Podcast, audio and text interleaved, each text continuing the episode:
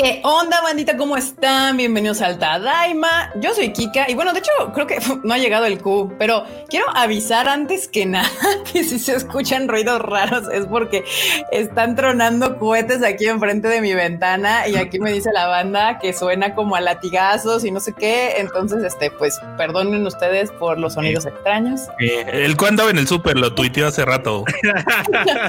Ahí se escuchó el chiflido, tal cual.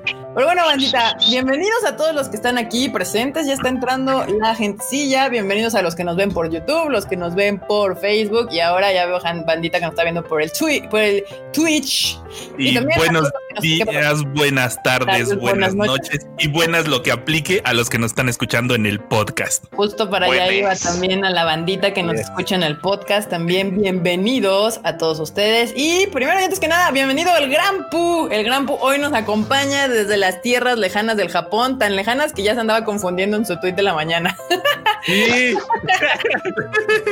Cabe aclarar que mi tweet era, para ti era el tweet de la mañana, pero para mí era el de ayer en la noche. Sí, sí, sí. Entonces yo digo, ay, mañana a tal hora. Y no, no, no, Grampa, ya la andas cagando. Ay, perdón. Sí, yo así de qué onda con el Gran Puque acá poniendo las, las, ¿cómo se llama? Este, la fecha mal. Eh, y bueno, pues el, el, resto del team ya lo conocen, pero no está de más Pues acá tenemos a la Marmota. Marmota, saluda. Hola bandita, ¿cómo están? Feliz ombligo de la semana. ombligo. Estoy bien confundida con los días, la verdad. Este, de repente hoy sentí que era como sábado, no sé por qué. Y el, el sábado sentí que era miércoles. No, no, está horrible. Ahorita traigo un desfase muy, muy, muy cañón. Pero bueno, acá abajo tenemos a Mr. Chicken Freud, que también trae un desfase y en la mañana le andaba llamando Jotaru a la canción de Homura. A mí ya nos está afectando mucho. Estaba yo medio desvelado, vi un tweet en japonés y dije, ah, esto lo voy a poner en el Twitter del Tadaima y lo puse mal, evidentemente. en, estos casos tienes que poner el tweet y hablarle a cualquier fan de, oigan, alguien que sea N1, ayúdeme a traducir esto. Nadie se dio cuenta, de hecho, nadie se dio cuenta, este, nadie me puso porque a veces sí te ponen en una respuesta de, oh, eso no es así, ¿eh? Y dices, ay, chin, perdón, sí, sí es cierto, ¿no? nadie se dio cuenta. Muchos andaban desvelados. Eso dices, pero seguro hay alguien que tiene captura porque internet. puede ser que sí, pero. Sí, de pero nadie me dijo. Cuando yo lo leí, de repente dije, ¿leí Jotaru? O, o es de esos momentos en que yo leo tan rápido que leo mal. Y la verdad no me fijé hasta que después Chicken mandó por, por WhatsApp a nosotros de acabo de tirar el tweet porque me equivoqué, ya lo subí bien. Y ya me regresé y como yo le había dado retweet se quedó guardado en mi timeline y decía Jotaro y yo, ok, está bien, pero Chicken, no importa. Aquí ya no hacemos fe de ratas, aquí practicamos la eutanasia de tweets. lo, matamos y pues ya ni pedo. Sí, ni modo, pero bueno, una puede suceder por tantas bien hechas, chicken, no hay problema. Y pues acá tenemos al, al producer, producer enorme troll, que el encargado de que todo esto suceda. ¿Qué onda, bandita? Pues desde la cordillera del sur, en medio de la lluvia, los cohetes y el alcohol de los vecinos. Aquí andamos. Sí, bandita, ¿cómo la ven? Y bueno, ya llegó nuestro primer super chat aquí de Julio Almaraz Franco, que dice ya listos para la tada y misa. Y muy bien, cierto, maldita, bienvenidos a su tada y misa, porque hoy vamos, tenemos un tema bien interesante que es hablar sobre lo que es la industria del anime en Latinoamérica. Eh, pues ya tiene un rato. Eh, vamos a hablar de esta nueva ola, nueva hora, de, nueva hora, nueva era de oro del, de la animación en México, porque ya se ha hablado mucho, ya hay hasta tesis y libros y cosas de, de la época de los noventas y así, pero creo que todavía hay mucho, este, como que confusión, confusión y, temas ahí extraños con las empresas que han empezado a trabajar esta nueva ola de la animación. Y también, obviamente, tenemos las noticias de anime y obvio, hoy estuvo la, eh, pues lo de PS5, los anuncios del PS5 y pues ahí vamos a también hablar de qué se anunció y demás. Entonces va a estar bueno, va a estar bueno el programa. Y ya, ya llegó Mr. Eduardo G también con un super sticker muy bonito. Gracias, Eduardo G. Muchísimas, muchísimas gracias. Y no sé quién, a ver, este Marmota, ¿quieres saludarte a la bandita? Pues ya que, no, claro que sí, para darles la bienvenida aquí. para darles la bienvenida a la Tadaimisa, pues gracias por llegar temprano a Carlos M, Jerry Gu, Tina Sánchez, Antonio Paneagua, Freddy Torres, Carlos Gómez, María Ron, Jessica Ramírez, Valeria Nájara, me estoy ahogando con un cacho de palomita, pero bueno. Okay. Ícaro Hack, Lester González, Vilo, René Mackenzie, Aaron García, Adolfo Cabrera, Ani Guerrero, Salvador Flores, eh, Shido 99, Harlín, Suri Cruz, José Antonio Navarro, Shade. Güey, o sea, estoy haciendo todo lo posible por no ahogarme. está aplicando la de Lolita ya la No, bueno, ya se nos está muriendo aquí la marmota. Anidou Latam, Heidi Lu, Mr. Fandub, Tamaki Kawaii, Ojos de Sat, Ojos Rojos Sasasa. Ya, marmota, déjalo ahí porque te nos van a morir a la chingada. Déjame tomar agua. Te vas a morir. Ya, la marmota va a morir este, intentándole saludar a la banda. ¿Acaso tuvimos un caso de la posesión de Lolita? Casi, casi. Lolita le acá, la posesión de Marmota. Oigan, dice la banda que se, se ve raro el, el, el, la transmisión, no sé por qué, pero ahí díganos si se, se ve feo o qué, qué, qué, está sucediendo. No sé por qué dicen que se ve raro, pero bueno, continuemos mientras, a ver si no, si no, si no, pues no importa, lo volvemos a repetir y ya vemos, ¿no? Pero mientras llegó un super chat de Casares, dice, se entra con ¿Qué? Se entrecorta mucho la transmisión, ocurre algo. Ah, pues justo de lo que estamos hablando. No sé, yo ahorita estoy aquí monitoreando justamente la transmisión en mi iPad y aquí se ve bien. No sé qué está pasando. Ah, que se corta mucho. Qué raro, no sé, acá sí, está seguro. Es, la marmota que no, que no puede hablar bien. Sí, a ver, banda. Check, este, no, pues siguen diciendo que se traba mucho, que se traba de repente, no sé por qué. Pues no sé, no sé. Ah, mira, sí es cierto, ahorita se está trabando. No sé por qué se está trabando, banda, porque pues no estamos haciendo nada diferente a los demás fines. Este, Dicen que fue al principio, que ahorita ya no. ¿Ya no? Ok. Bueno, vamos a continuar con el programa y si vemos que se sigue trabando, pues le damos reset a este asunto a ver qué, qué pasa. Pero bueno, vamos a dar, porque según yo, Freud Chicken, no hubo muchas notas esta semana así como relevantes. Entonces yo pues creo que las damos rápido, nada más para que estén usted aquí informado de la nota del Animu. Ah, déjenme saludar rápido aquí a los que ya de, Twitch nos están mandando mensajitos para que no digan que los ignoramos a los Twitch Alejandra Martínez, Rag DBP y Mario Mugiwara también andan ahí por el Twitch y dicen que en Twitch se ve bien, entonces pues ahí como vean, en, empecé con cable anda bien. Ah, miren, miren, muy bien. Bueno, aquí Fred 125 también de Twitch dice que se ve bien.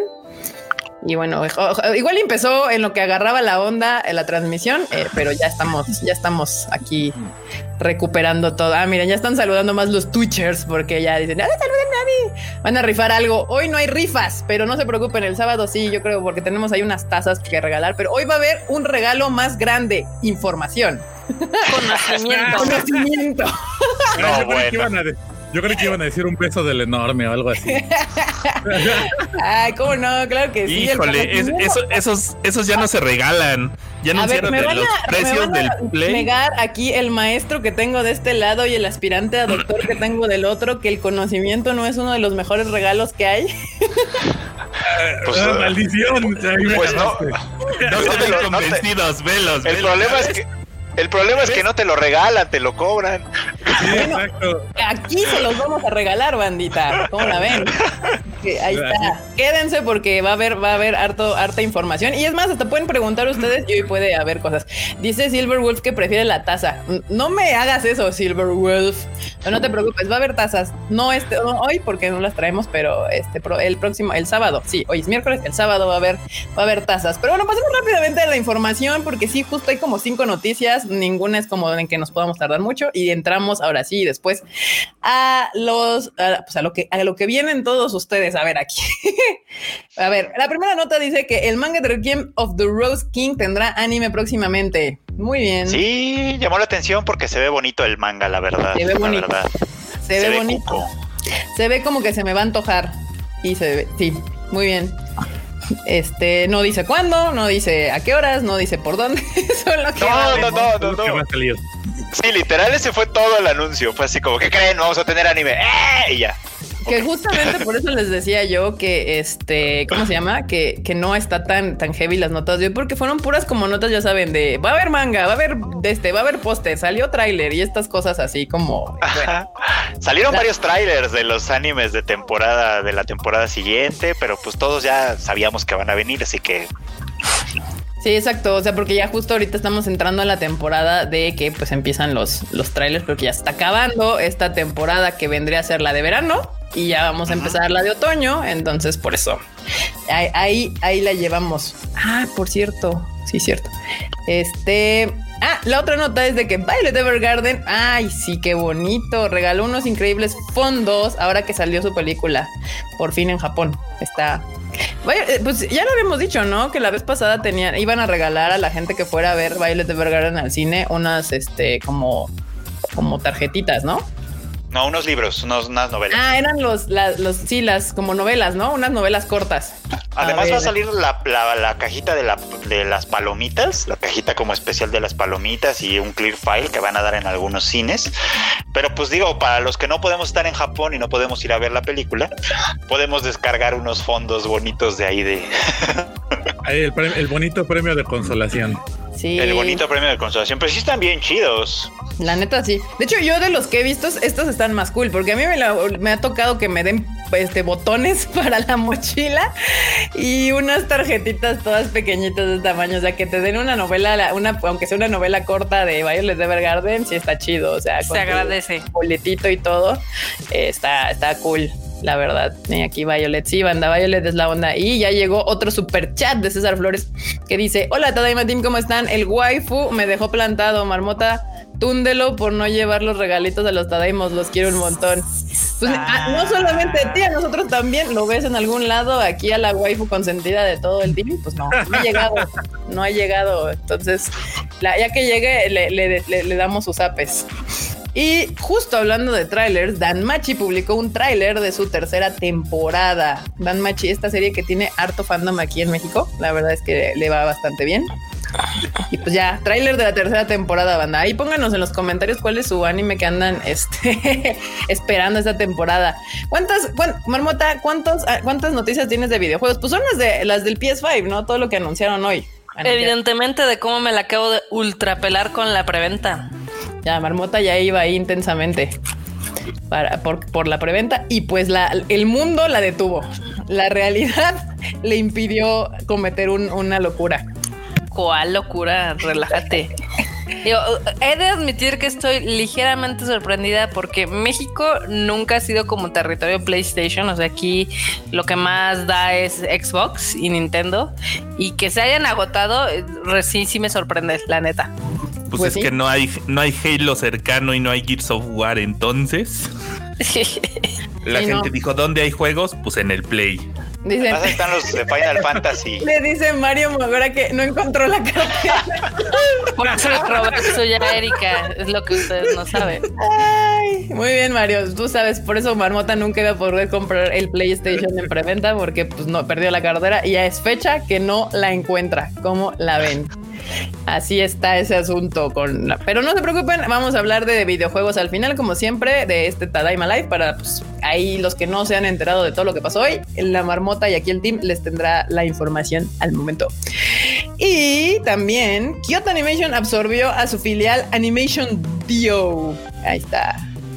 Sí. Animation anda movidito, ¿eh? Ahorita. Es que hubo como malas, bueno, buenas y malas noticias. Pues ya ves que ya fueron el reporte de, ya hicieron el reporte de, eh, pues fiscal, vamos las cosas serias, pues, ¿no? Y tanto Kyoto Animation como Animation Do, los dos estudios, en realidad son del mismo, bueno, eran del mismo, del mismo grupo, ahora ya son uno solo otra vez, eh, pues los dos reportaron pérdidas, lamentablemente. Digo, es comprensible entre la pandemia, que es un desmadre, y lo, lo, que pasó con Kyoto Animation hace un año, pues es perfectamente comprensible, ¿no? Que estén reportando pérdidas. Yo pensé que iba a ser más. en total, de los dos estudios, las pérdidas fueron como de 300 mil dólares. Pues yo la verdad pensé que iba a ser más duro el golpe, pero dices, bueno, pues... Pues yo creo pues que les tiró paro las donaciones y todo este asunto que sucedió el año pasado justamente, pero pues yo creo que este año no solo Kyoto Animation, sino muchas empresas en el mundo, si no son de videojuegos o de... o, eres Amazon, o Amazon. la verdad, en este año, o sea, está cañón que hablamos, justo también yo creo que podemos tocar al final el tema de que pues Disney y su desmadre que trae ahora con Soul y, Black Widow, pero esos son temas de geek, cultura general que tocamos siempre aquí al final del programation.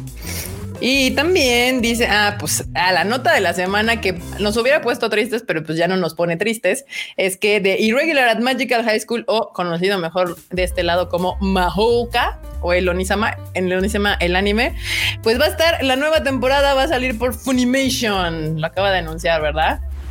Sí, se anunció hace un par de días, con tráiler en inglés y toda la cosa. El tráiler ya lo habíamos visto, nada más fue que le pusieron títulos en inglés. Pues más bien la nota fue que justo porque ah, lo que pasa, banda, yo sé que ustedes ya lo saben y si algo usted, usted no lo sabe, muchas veces sucede que anuncian como que animes van a salir en cierta temporada y nosotros decimos, no, pues va a salir tal, va a salir tal, va a salir tal, pero todavía no sabemos a qué plataforma van a terminar cayendo. Y entonces al final, que ya acercándose a la temporada, este, pues ya, eh, pues empiezan a decir Crunchy, yo tengo tal, y Pony, yo tengo tal, y luego Netflix dice, yo tengo tal, y todos decimos, no, porque se va a tardar seis meses en llegar. Y luego, y, Prime nunca dice nada, nada más de repente decimos, no encuentro tal anime, y dices, ah, es que la tiene Prime Video. O sea, ese es así como sucede este asunto. De hecho, a mí lo que, eh, a mí lo que me, la que me tiene como, como en ascuas, no la pienso ver porque la verdad me cayó gorda la segunda temporada, pero me tiene un poco como en ascuas ver en dónde va a caer es la de Dan Machi justamente, porque como esa está partida por todas partes, una parte está en Crunchyroll, la otra parte está en High Dive, la otra parte está en Amazon, digo, perdón, en Netflix, y la licencia es de Sentai, así que me, me late que va a caer en High Dive, pero pues, vamos a ver. Sí, exacto. Y justo aquí Tamaki ahí da la razón por la cual ya no nos deprime tanto esta noticia, porque pues como todos ustedes ya saben, Funimation está a nada de llegar a nuestro rancho, aquí a México y a Brasil. Todavía no se sabe el resto de Latinoamérica, pero por lo menos aquí en México pues ya podemos descansar un poco con las cosas que se quede Funimation, porque pues ah, por lo menos ya vamos a tener eventualmente como que verlas aquí, ¿no? A ver, aquí dice Rat DPB, dice donaciones que luego salen desconocidos a granjear las desgracias ajenas y exigir que empresas legales las emulen por el ¿qué? El camino del sacrificio para el tres veces deshonroso fandom. No entendí, pero bueno, sí creo que. Ragnar, recuerda por favor hacerla, eh, decir las cosas más sencillas porque luego ni nosotros te entendemos. Ah, estaba a punto de preguntar, estaba a punto de decir que me recordaba al Ragnar. aquí dice Marco sí 996 que Bot Funimation llega en diciembre. Todavía no dice Funimation oficialmente cuándo es su fecha de estreno aquí, solamente ha mencionado que a finales del año. No sabemos si esa, o sea, en, en, en términos empresariales, el último cuarto del año significa octubre, noviembre y diciembre. Entonces, cualquiera de esos meses pueden ser hasta que Funimation diga exactamente la fecha pues que publique, ¿no? Tal cual, esta noticia de Marmota, eso va al final. Y pues ya la última notilla aquí que traemos es Leila, es el nombre del nuevo grupo de Love Live Superstars. Hay Love Livers aquí en el, en el chato, en el chato tenemos fandom de Love Live. ¿Les emociona el nuevo grupo de Love Live? Sí, emociona, chiquen, emociona enorme. Porque estos, vatos, ¿cómo ningunean a estas morras ya? O sea, ya tuvieron dos series, parecía que las iban a dejar descansar, luego dijeron, no, ahí viene la nueva serie de las que, mm, ¿cómo se llaman? Nijigasaki. Nijigasaki. Y cuando iban a dar un anuncio, me las ningunean con que no, las musas regresan para el noveno aniversario. Y tanta mamada para una canción. Sí, yo no entiendo a Love Live. No, y deja de eso, o sea, van a anuncian el ya con trailer a las otras morras y me las ningunean con el nombre de estas nuevas. Y dices, güey, ya deja de ninguneármelas. Dales chance. y yo no sé ni siquiera cuál va a salir. Y lo que más me enoja. Y lo que más me enoja es que me las ninguneen, sí. ¿Va a salir primero el de las Nijigasaki o va a salir primero el de las otras Love Live Superstar o no sé. Este, ¿Quién sabe? O sea, usted no entiende menos nosotros, pero pues no sé, o sea, como que yo he escuchado menos, menos Alaraca por este nuevo grupo que obviamente como cuando salieron las Muse, las Muse y las otras, las, las agüitas, ¿no? Las aguas, las aguas. Sí, aquí dice, me encanta Love Live, pero el nuevo grupo es mm, como me, como, como opinión de marmota. Me. Como me. Ya veremos en qué termina este pedo. Pues sí. Y pues ya está. La otra nota que tengo aquí, pues obviamente ya es de lo que sacó PlayStation hoy, pero pues vamos a entrarle al tema interesante y aprovechando que tenemos aquí al Grampa, estudioso de estos temas, sacando su doctorado en Waseda York. Yes, ya voy al cuarto capítulo. ¿Cuántos, al Grampa, échenle porras al Grampo ahí en ¿Cuántos capítulos van a ser? Como seis más o menos. Ay, ay, ay, yo ya te dije cuál, eh, cuál es el método comprobadísimo de Twitter. Que contrates a alguien de Craigslist para que te madre si no terminas tu deadline. ay, no, mejor no, porque seguro sí me van a meter una madriza. Así de, si no entrego un capítulo la próxima semana, me puteas y ya. Ay, no, bueno. Y así vas a ver que antes de este mes la terminas, ¿eh? Sin pedo. así todo, todo traumado en una esquina. Eh, aquí esta pregunta creo que es para ti. Dicen que, oigan, ¿y el tráiler de Shaman King? ¿Sabes algo de ah, un tráiler de ah, Shaman King? Sí, acaba de salir hace, hace unos cuantos eh, segundos, una hora quizá. Este, lo, ah, acabo de compartir ya en las redes de Tadaima, de hecho, por ahí anda ya. Es un tráiler cortitito, cortitito. Este, la verdad es que la animación se ve interesante. Eh, la serie se va a estrenar en abril de 2021. Ahora sí que pues para que todos los fans de Shaman King estén ahí a las vivas. Esta sí va a ser una adaptación pues completa. Perverso. Ahí está. Ahí está para quien andaba preguntando. Pues sí, justo acaba de subir, entonces por eso no estaba en el sitio. Pero ya está en las redes del Tadaima. Por si lo quieren ir a ver, vayan a verlo. Este, pues, ya que terminemos este, la transmisión para que no salgan. y bueno, yo vi que. Ah, Florencia Sánchez dice: Hola Edgar, saluditos para el Granpa desde de Florencia. Saluditos, saluditos, Florencia. Good vibes. no, tiene, ni una hora que salió el tráiler, no manchen, aguanten. Aguanten, ni que fuéramos que. La, inmediatez de la información, Freo, es lo que se la banda ya solicita. El FOMO, el FOMO. Pero según yo, bueno, vi, alcancé a ver en la mañanita, los diseños sí se ven como que un poquito más actualizados, ¿no? Sí. creo que se ve como bien la animación. Mm. Digo, yo no, he visto el tráiler, pero ya se estaban quejando en Twitter de que no les gustaba. Yo, yo vi el trailer y, o sea, digo, yo no vi el primer Shaman King, no nunca fui como gran seguidora, me aventé dos, tres capítulos, pero nada, pero pues yo digo que se ven bien, o sea, no, no veo cuál es la queja.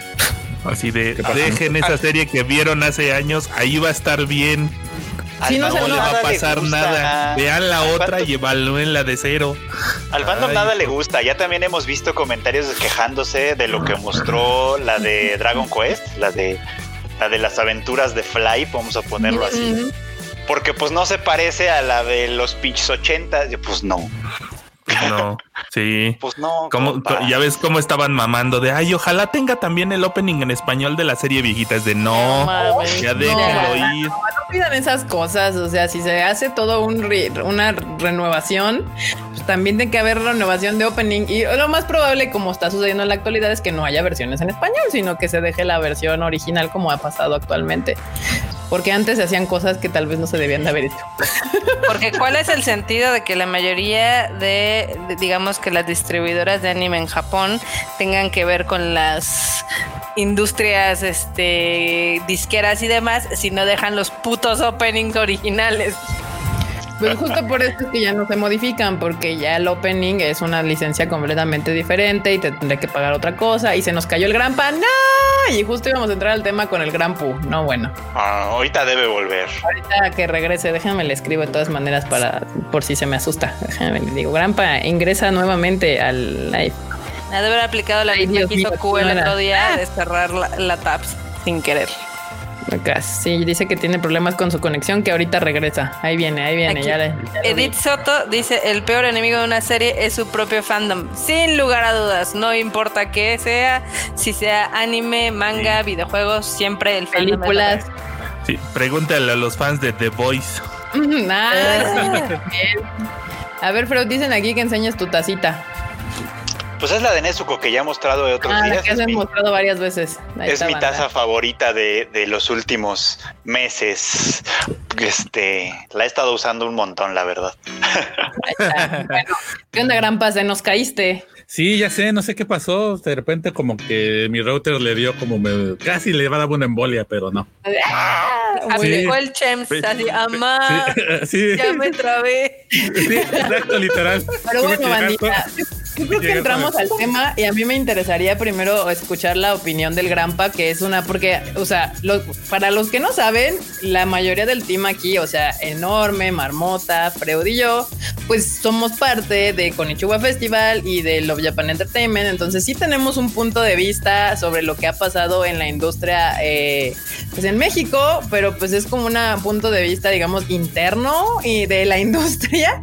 Y el Grampa, pues básicamente él se ha dedicado como a hacer un estudio más general y ha entrevistado a varias personas de la industria eh, y pues él puede tener como otra opinión. Y me interesaría también mucho ver como qué opina él sobre esta nueva ola que ya lo he platicado con otras personas como, como con, Panini, con Crunchy, con el DAM, con gente así que, que sí creemos todos nosotros que si hay un momento hermoso para ser fanático del anime es ahorita y, que empezó una ola de, yo creo, 2012-2013 para acá, de varias empresas, tanto mexicanas como extranjeras, que han estado empujando y abriendo un mercado porque realmente antes, o sea, existieron los 90 y luego hubo un gran hueco de tiempo con piratería y luego tuvieron que llegar estas empresas a tratar de empezar a empujar de la manera correcta de hacer las cosas, que es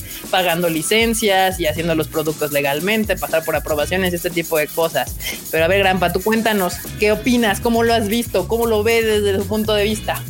Fíjate que yo sí estoy muy de acuerdo contigo. Yo diría que es un periodo como de 10 años, más o menos por ahí del 2005 al 2015, más o menos, que empezó todo este, que fue como un periodo en que solamente eh, podías consumirlo, pues sí, por, por, medio de piratería, ¿no? De los sitios este, eh, de streaming o en el caso del manga por eh, traducciones de fans, etcétera.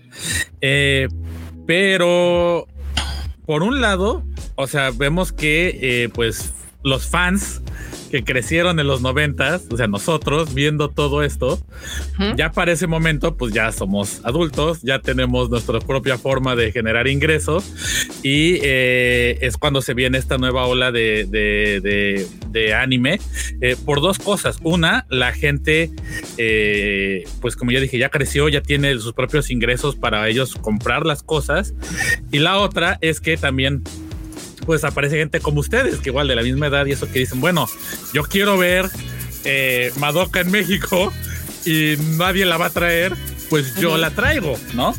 Sí. Eh, que eso es algo que tal vez hace 10, eh, hace 20 años, en los 90, como fan, no te podrías ni siquiera imaginar hacer, ¿no? O sea, eh, desde por los costos de las licencias hasta por el, o sea, para poder hacer una traducción de la, de la licencia, pues necesitas un estudio y las cintas, y o sea, era otra cuestión muchísimo más complicada. Entonces, sí yo siento que ahorita es la segunda época dorada del anime y que inclusive es mucho mayor que la primera, porque puedes ver, o sea, eh, como ya lo hemos repetido miles de veces en Twitter, en Facebook, etcétera, eh, el fandom eh, de ahora, los, chavos de ahora, no saben lo que era ser fan hace 20 años. que, que tu serie, que, o sea, por ejemplo, no sé, Evangelion salió en Japón en, los, en el 95 y nosotros por ahí del 98, 99 estábamos apenas viendo los VHS piratas aquí, ¿no? Sí, sí, o sea, sí Sí, sí, o sea, no, no, no. Eh, y era una bronca de tener que encontrar todo lo que te gustaba. Tenías que literar ir de cacería con tus amigos a los distintos puestitos o buscar en diferentes lugares. Y ahora ya todo está literal al alcance de un clic. Cada temporada está ah, al mismo tiempo que Japón. Eh, y sí, obviamente distintas plataformas y eso, pero bueno, también eso es importante para que un mercado se sostenga. Tiene que haber competencia, ¿no? Si solo hubiera un monopolio, eh, pues entonces para empezar, uno, probablemente tendríamos precios muchísimo mayores de los que tenemos.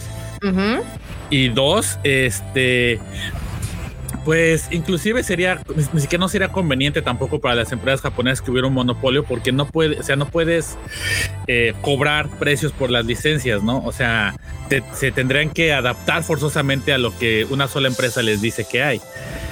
Y, en cambio ahorita ya hay competencia, hay, hay distintos actores en el mercado y eso precisamente hace que la oferta para el consumidor sea mayor. O sea, aquí lo que me, eh, lo que se me hace importante es que el consumidor es el que está ganando más porque tiene una mucho mayor oferta y a un precio competitivo. Justamente, y la verdad es que, o sea, yo creo, al final, mm, Crunchyroll disfrutó muchos años de ser el único que tenía el servicio de streaming con anime aquí, y aquí la verdad yo creo que más que la competencia, el mercado fue el que terminó regulando el precio, porque Latinoamérica, y el mercado y la piratería, pero déjenme, les digo que ahorita regresamos al tema porque pues ya llegó la waifu consentida del señor César Flores, aquí Mr. Q, así como media hora tarde, pero ya está aquí. ¿Qué onda, onda? Este, ¿Cómo están? Abuelo, ¿cómo estás? Hey, pinche Ven, güey, ven, güey, ven, ven, ven, ven, güey. Ven, güey. No mames, pinche abuelo. Ahora, ahora, ahora, sin meter mano, cabrón. No, público. Ay, ¿Qué onda, ahora les importa. Sí, sí, sí, no. Es, sí. Banda, ya ves cómo es el granpa, ya ves cómo es el granpa. Aprovecho este interludio musical porque creo que a algunos les está fallando el, YouTube en, en, la, en, la, compu, pero hay unos que me dicen que se ve bien, otros no. Si no jala en YouTube, se pueden ir a Twitch porque la banda de Twitch dice que está jalando chido o en Facebook también dicen que está jalando chido. Yo aquí lo tengo en, YouTube eh, monitoreado y no tengo ningún problema, se ve bien, entonces no sé qué está pasando, pero pues ahí tienen esas opciones. Nos ando viendo en YouTube y sí, sin problema. Y jala sin problema. Por dos segundos pensé que ibas a decir, se pueden ir a ver. nunca más manda, yo nunca mandaría a nuestro team hasta allá lejísimos. Pero bueno, ya regresando al tema que andaba hablando aquí, eh, Mister, eh, el Grampa, es que al Grampa no le digo Mister, le digo Grampa. Con más cariño.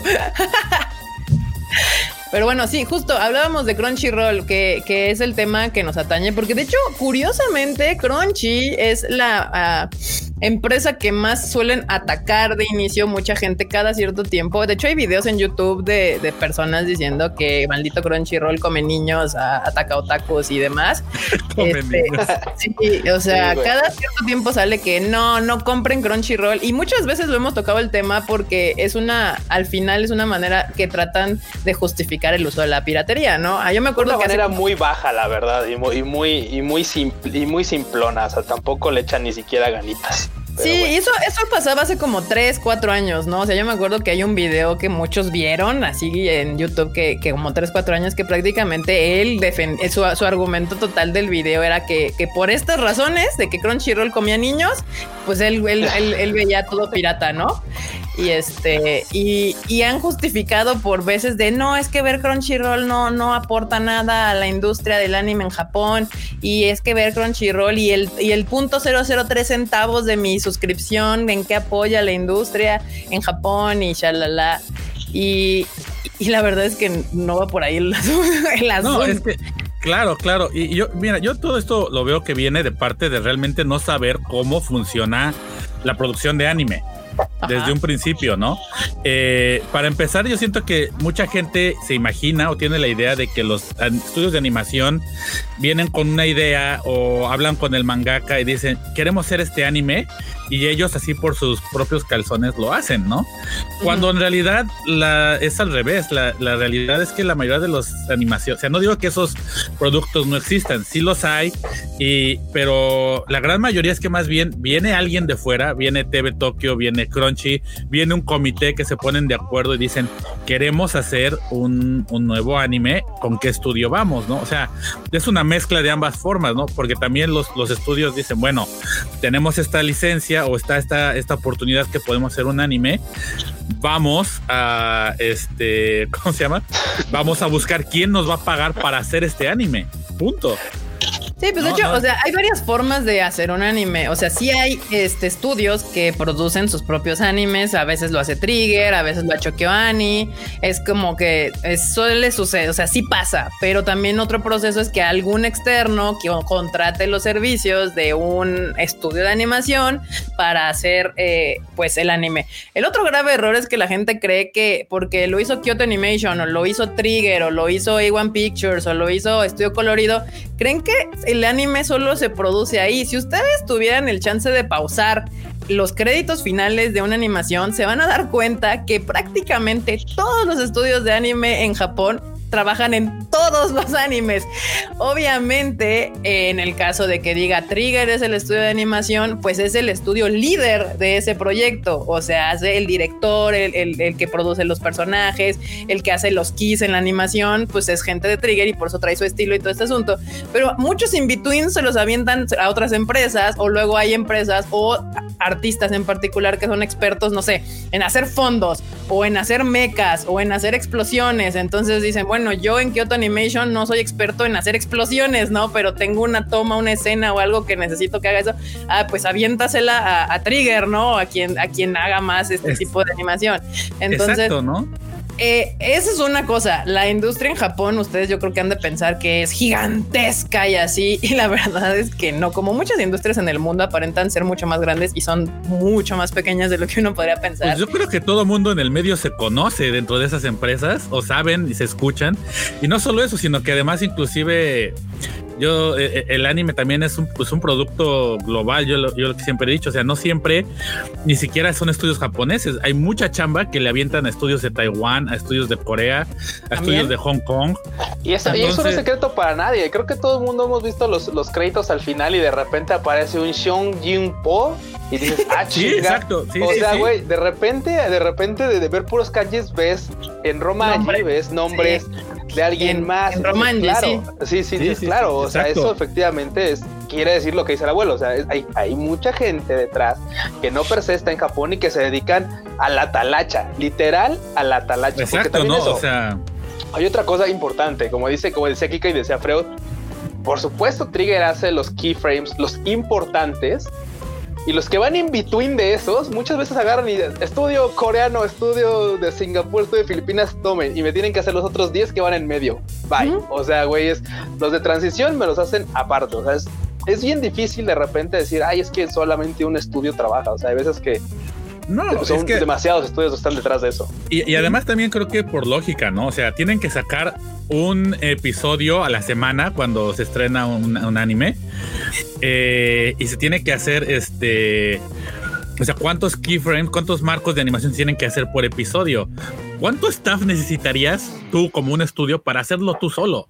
No, es, imposible. Es, tan imposible que justo por eso trabajan en conjunto. O sea, al final es bien curioso porque aunque son competencia en cierta manera y no porque la, producción de anime en Japón este, no tiene fin, o sea, producen y producen y hay material en manga para seguir produciendo y todavía, por ejemplo, Kyoto Animation hace sus concursos aparte para generar ideas para hacer animes y shalala. Eh, pero al final, por eso se conocen y trabajan en equipo, porque eventualmente pues vas a tener que trabajar con otro estudio para hacer algunas cosas, ¿no? Y eso es el caso nada más de la producción del anime, pero dentro de la industria, por eso existe también Aniplex, Viz Media, Sochiku, Kodansha, eh, Gadokawa y todas estas cosas que son las empresas, que es un trabajo, banda. O sea, sí, yo entiendo, la chamba de los animadores es los, los que crean, los que se sientan a hacer el trabajo, pero ellos podrían dibujar poca madre y hacerte el anime más chingón del mundo. Pero si no hay un equipo completo atrás que agarre esos papeles y se ponga a venderlos en el mundo, a decir, órale, pues a ver, ¿quién me compra mis madres? O tengo 40 pinches animes. Nadie vería. Es que onda, o sea, es como dice, Kika, Kika tiene uno de los ejemplos, hay un ejemplo muy cagado, o sea, pero muy cagado de los inicios de la computación y de todo, güey. En lo que, en lo que, o sea, la, empresa de Steve Jobs era Steve Jobs y Steve Bosniak, y Steve, Steve Bosniak. Y el otro era un pinche, Bosniak era un pinche genio así, chingón, hacker, poca madre, así. Y el otro güey es el que vendía. Y hay una anécdota en el que un güey le dicen, ¿sabes qué? A ver, a ver, Jobs, quítale a este PC, quítale todos los chips, los más que puedas, güey. Que deja, deja con la PC más, con menos chips posibles para que sea menos pedo fabricarla, ¿no? Le dan esta chamba a Bosniak, Bosniak le quita como un chingo de chips y Jobs cobra 5 mil dólares y al otro güey le dan 300.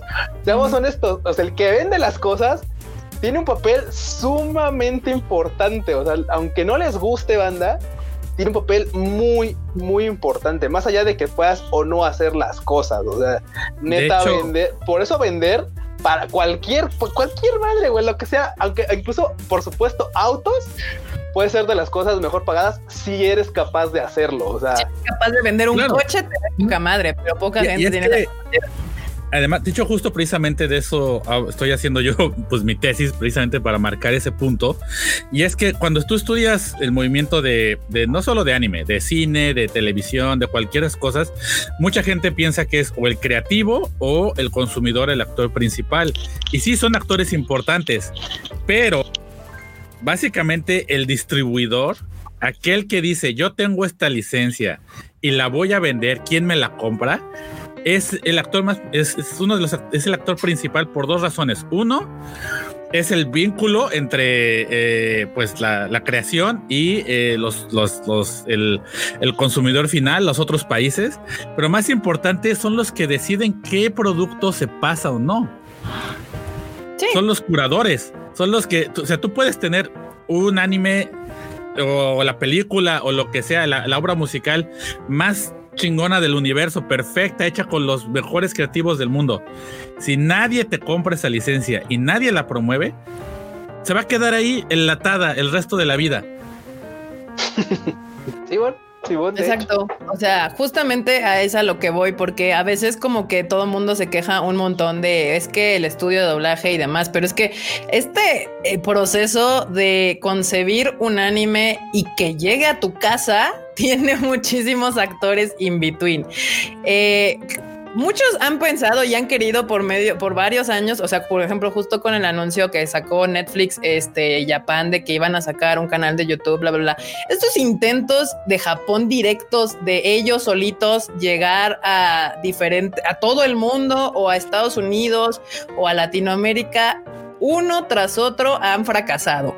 También hay ejemplos de industrias americanas hace años que han intentado ellos solitos por su propia cuenta entrar a Latinoamérica y también han fracasado hasta que entendieron que hay diferencias culturales económicas, de tiempo y demás que no pueden machar en todo el mundo. Y algo que yo entendí desde el principio cuando empezamos con este proyecto de Konichiwa Festival y demás es los japoneses y los mexicanos somos iguales y a la vez somos completamente opuestos.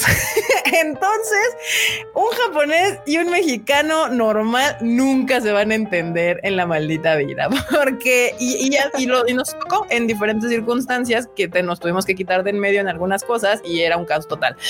Pero eh, es porque la cultura japonesa tiene una manera de hacer las cosas y la cultura latinoamericana tiene otra manera de hacer las cosas y la cultura americana tiene otra manera de hacer las cosas. Y si tú no tienes un llamémoslo de esta manera, un lubricante social entre todas esas maneras de trabajar las cosas, eh, no se puede. Prácticamente se vuelve un trabajo complicado porque ya lo hemos dicho también aquí en el Tadaima muchísimas veces. Japón y Estados Unidos cometían el grave error de pensar que lo que pegaba en Estados Unidos iba a pegar en Latinoamérica y ya lo sabemos que no es el caso 100%. Si hay cosas que pegan muy similar, pero hay muchas otras que no son iguales y no trabajan de la misma manera. Entonces, este, y luego luego ya empezaron con sus caras sucias. Ya los vi. Pero justamente este es esa justo, esa es la chamba de, de, el licenciatario y del distribuidor, porque, o sea, no es como que el, es, es más como poniéndoselo de esta manera, es como el artista y el manager para que el artista, en este caso el estudio de animación, se dedique a hacer lo que mejor sabe hacer, que es crear arte, tiene que tener esta persona que se dedique a hacer lo que mejor sabe hacer, que es vender ese arte y convencer a alguien más que vale la pena, que está bien chingón y que te lo compren para que esa persona que siga haciendo cosas bien chingonas las pueda seguir produciendo. no sé, pero por ejemplo, guiño, me saca bien harto de pedo la banda que de repente compara una cosa con la otra. Por ejemplo, dicen, no, es que, no, es que, es que, es que, es que, es que Kyoto Animation, no mames, güey, esos güeyes son pobres, güey, pobrecitos, velos, güey, o sea, trabajan arriba de un ladrillo, ¿no? de, güey. Y los otros, no mames, güey, desayunan este cornflakes de niños, ¿no? Así de, güey, con, con morros, así, güey. Dices, a ver, aguanta. A ver, yo, Yo, o sea, me río porque sí sé del tweet que estás referenciando de donde hay pobrecitos de los animadores de Kyoto Animation. Banda, se les va a romper el corazón cuando sepan que todos los estudios de animación en Japón son muy similares. No Pero los estudios, ¿eh? Las, las empresas en general. O, sea, sí, la oportunidad de entrar, pues es similar. es justo, es justo lo que yo estaba pensando. O sea, no, no, no, no, no hablo de eso. O sea, hablo que los estudios en Japón son muy similares, que son viejitos, son muy retro están pues muy old ah. fashion y en cambio las oficinas ya sea de Toy Animation, de Aniplex, de Comics Wave, etc. son unas cosas súper chingonas, o sea, pero, pero, o sea, sí, no, o sea, nosotros hemos entrado a las, a las oficinas de Aniplex en Japón y de todos modos, o sea, Japón tiene una manera muy particular de tener sus oficinas. O sea, América tiene otra manera, o sea, los americanos ahorita están en esta etapa de sus empresas de ser todas, ya sabes, como open y, friendly y, muy amigables y luces y, y sillones fancies y colores y la madre. Y Japón no, Japón todas sus oficinas son muy serias. Y yo la oficina oficina más fifi o fancy que como le dices que yo he visto en Japón son los los headquarters de Sony, o sea, de Sony Music que adentro terminaron teniendo una sección pequeña para Aniplex, pero la, pero es el, es la, es la oficina más grande y, más trabajada en cierta manera que yo he visto. Y te voy a decir la verdad, el lobby, porque ya que entramos a la parte de atrás, estaba igual de gris y que todas las demás empresas japonesas. Vale la pena dar un contexto, banda. A ver, o sea, seamos honestos, digo, mucha, mucha gente tiene esta idea de que Japón es como de no, güey, pero es que lo, lo cierto es que Japón en general, todo lo que compra o tiene, lo utiliza todo el tiempo que esto pueda dar. O sea, literal, si los trenes, hay trenes de 80 años, es porque el tren está chingón, güey. Dicen, hay que cambiarlo. Si funciona, no lo muevas. si tienes un escritorio y tienes 100 años, dices, a ver, el escritorio está chido, si funciona, si los cajones abren, sí, hay que cambiarlo. No, no. Güey, y todo es, todo es así, o sea, todo, muchas cosas edificios son así de puta, ya está, ya está que de plano ya el edificio ya, güey, es así como de ya, ya, ya. Tal vez lo demuelan, pero si no hay oficinas viejísimas, hay instalaciones viejísimas y de veras, tras años y años, después dicen, bueno, esta, ya, esta estación ya cumplió 100 años, güey, ya la, ya la podemos renovar. o sea, güey, no vamos muy lejos. ¿Cuál estaban renovando, Freud? ¿La de Harajuku? La de Harajuku. ¿Cuántos años tenía la estación de Harajuku, güey? No, estaba dato, No sé, güey. Ya no daba la estación. O sea, literal la renovaron porque, ya la gente cuando era fin de semana, antes pre, pre nuestro mundo actual, ya vomitaba a la gente así, se, que estaba nada de caerse de los andenes. Era, imposible, era imposible salir de la estación ya sin... O sea, te tardaba. Pero el si, ibas para allá, si ibas para allá, tenías que calcularle, al menos en tu movimiento, mínimo 20 minutos para salir de la estación. Y no es que la estación fuera enorme, sino pues porque toda la gente estaba atascada y no podía Y llega un punto en el que por eso, esa la, esa la remodelaron porque llega un punto en el que ya no puede cumplir su función y dicen, ok, ya, ya, ya, juzgamos que no puede cumplir su función. Créanme que si esa estación pudiera haber manejado la gente que manejaba, dicen, no, no hay pedo. No sé, por alguna razón viene menos gente y no hay bronca, no hay que cambiarla. Güey, la pueden haber dejado otros añísimos más. O sea, también es eso. Y efectivamente los Vamos a poner muchas cosas alegóricos. de, de que, por ejemplo, eh, en términos de, de oficinas, eh, yo creo que mucha gente se imagina eso, ¿no? Piensa, no, es que estudio Trigger o eso, y se ven así. Han de ser ricos, lleno, güeyes, ¿no? sí, súper loco y lleno de creatividad. Vamos a, vamos a, ser sinceros. Para empezar, ¿cuánto costaría el espacio para tener una oficina como las que tiene Crunchyroll en Tokio? No, o sea, es imposible. O sea, no lo pueden tener. O sea, por el costo de la tierra, porque la renta sería demasiado grande si fuera, si no fuera de ellos. Y deja tú de eso, güey. Hay una cosa bien el espacio existe. Güey, y, no, es, incluso por ahí no va el punto. Vamos a ponerlo tal vez, digo, en, mi, en mi muy cerrado punto de vista es, güey, Kyoani hace zapatos y las otras, y el otro, y los otros dudes son una franquicia que vende zapatos en todo el pinche mundo, güey, y, vende zapatos en X número de países. Claramente, la, infraestructura que tiene Crunchyroll debe de ser mucho mayor a la que pueda tener Kyoani, güey. O sea, Kyoani se dedica perfectamente a hacer lo que hace y lo hace extraordinariamente bien. Pero vamos, o sea, eh, Crunchyroll se dedica a comprar licencias, a distribuirlas en su, propia plataforma y por lo mismo creo yo que, güey, pues por supuesto tiene, o sea, la lana que requiere meterle para comprar un chingo de licencias cada temporada, güey, pues, güey, o sea, también es demasiado más, más alto en eso, creo yo. Ahora, justamente ese es el otro tema que yo quería tratar, que cada vez que veo un video o un hilo de tweets o algo así tirándole como popó al los servicios de streaming, es porque casi siempre dicen, no, es que de mi suscripción le toca un punto 005% de eso al, estudio japonés. Y yo, a ver, a ver, cálmense un chingo, porque de hecho no, de hecho, antes de que siquiera Crunchy, Funny, Netflix, Prime o quien ustedes gusten y manden del resto del mundo que tengan algún servicio de streaming pueda anunciar que tiene un anime, ellos tienen que pagar una cantidad eh, de esa licencia para asegurar ese producto. Los términos más precisos del asunto, ya lo sabrá cada quien, porque de hecho es uno de los secretos mejor guardados de la industria del anime, incluidos los que nosotros pagamos por las películas. Pero lo que sí les podemos decir es de que antes que cualquier empresa en el mundo anuncie algo de que tiene de una animación, ya pagó dinero. Si lo vende, si no lo vende, ese ya es su problema. La empresa, los japoneses ya recibieron lo que ellos consideraban justo por ese proyecto y esa vendida. De cada uno de los países, de cada una de las, de los, este, ¿cómo se llama? De, de, los continentes, de las regiones y de los formatos, o sea, streaming, cine, mercancía, eh, televisión y lo que quieran. O sea, Japón no te lo suelta así como de, ay, cuando usted tenga los tres centavos del suscriptor número tres me los pasa.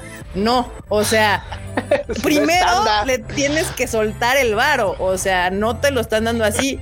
Y en el mejor de los casos, eh, y, y luego aparte probablemente después de ese varo todavía les tengas que dar más varo, o sea. Exacto, justo lo que iba a decir, que hay regalías por retransmisión, hay regalías por, eh, en el caso de cine, por, por los boletos vendidos, etcétera. O sea, no solo es lo que se paga por la licencia, más aparte otras fees que eh, se llega. A ver, Grampa, te voy a interrumpir un ah. Momento porque llegó el presidente de hoy, nuestro querido expresidente Enrique Peña Nieto. No, sabe cómo lo Tomate you. Ay, tomate you. Ay, Tomate You, pequeño señor expresidente, este dice, estimados Tadaimos, estoy a cinco capítulos de terminar One Piece, no a menos como a 940, los quiere Enrique. Ya te extrañamos, este, persona que... Te extrañamos, men. Te extrañamos, presidente. Ahora hay más banda, entonces les explico rápidamente. El chiste es que hay un ser humano hermoso por ahí, que cada Tadaima que tenemos viene y con un nombre de un presidente diferente y nos deja un super chat. Muchísimas gracias. La vez pasada fue el avión presidencial. Bueno, la, vez pasada fue el avión se vendió, entonces ya no va a regresar. Muchas gracias. Hoy Enrique. Otro, día puede ser la residencia de los pinos o alguno de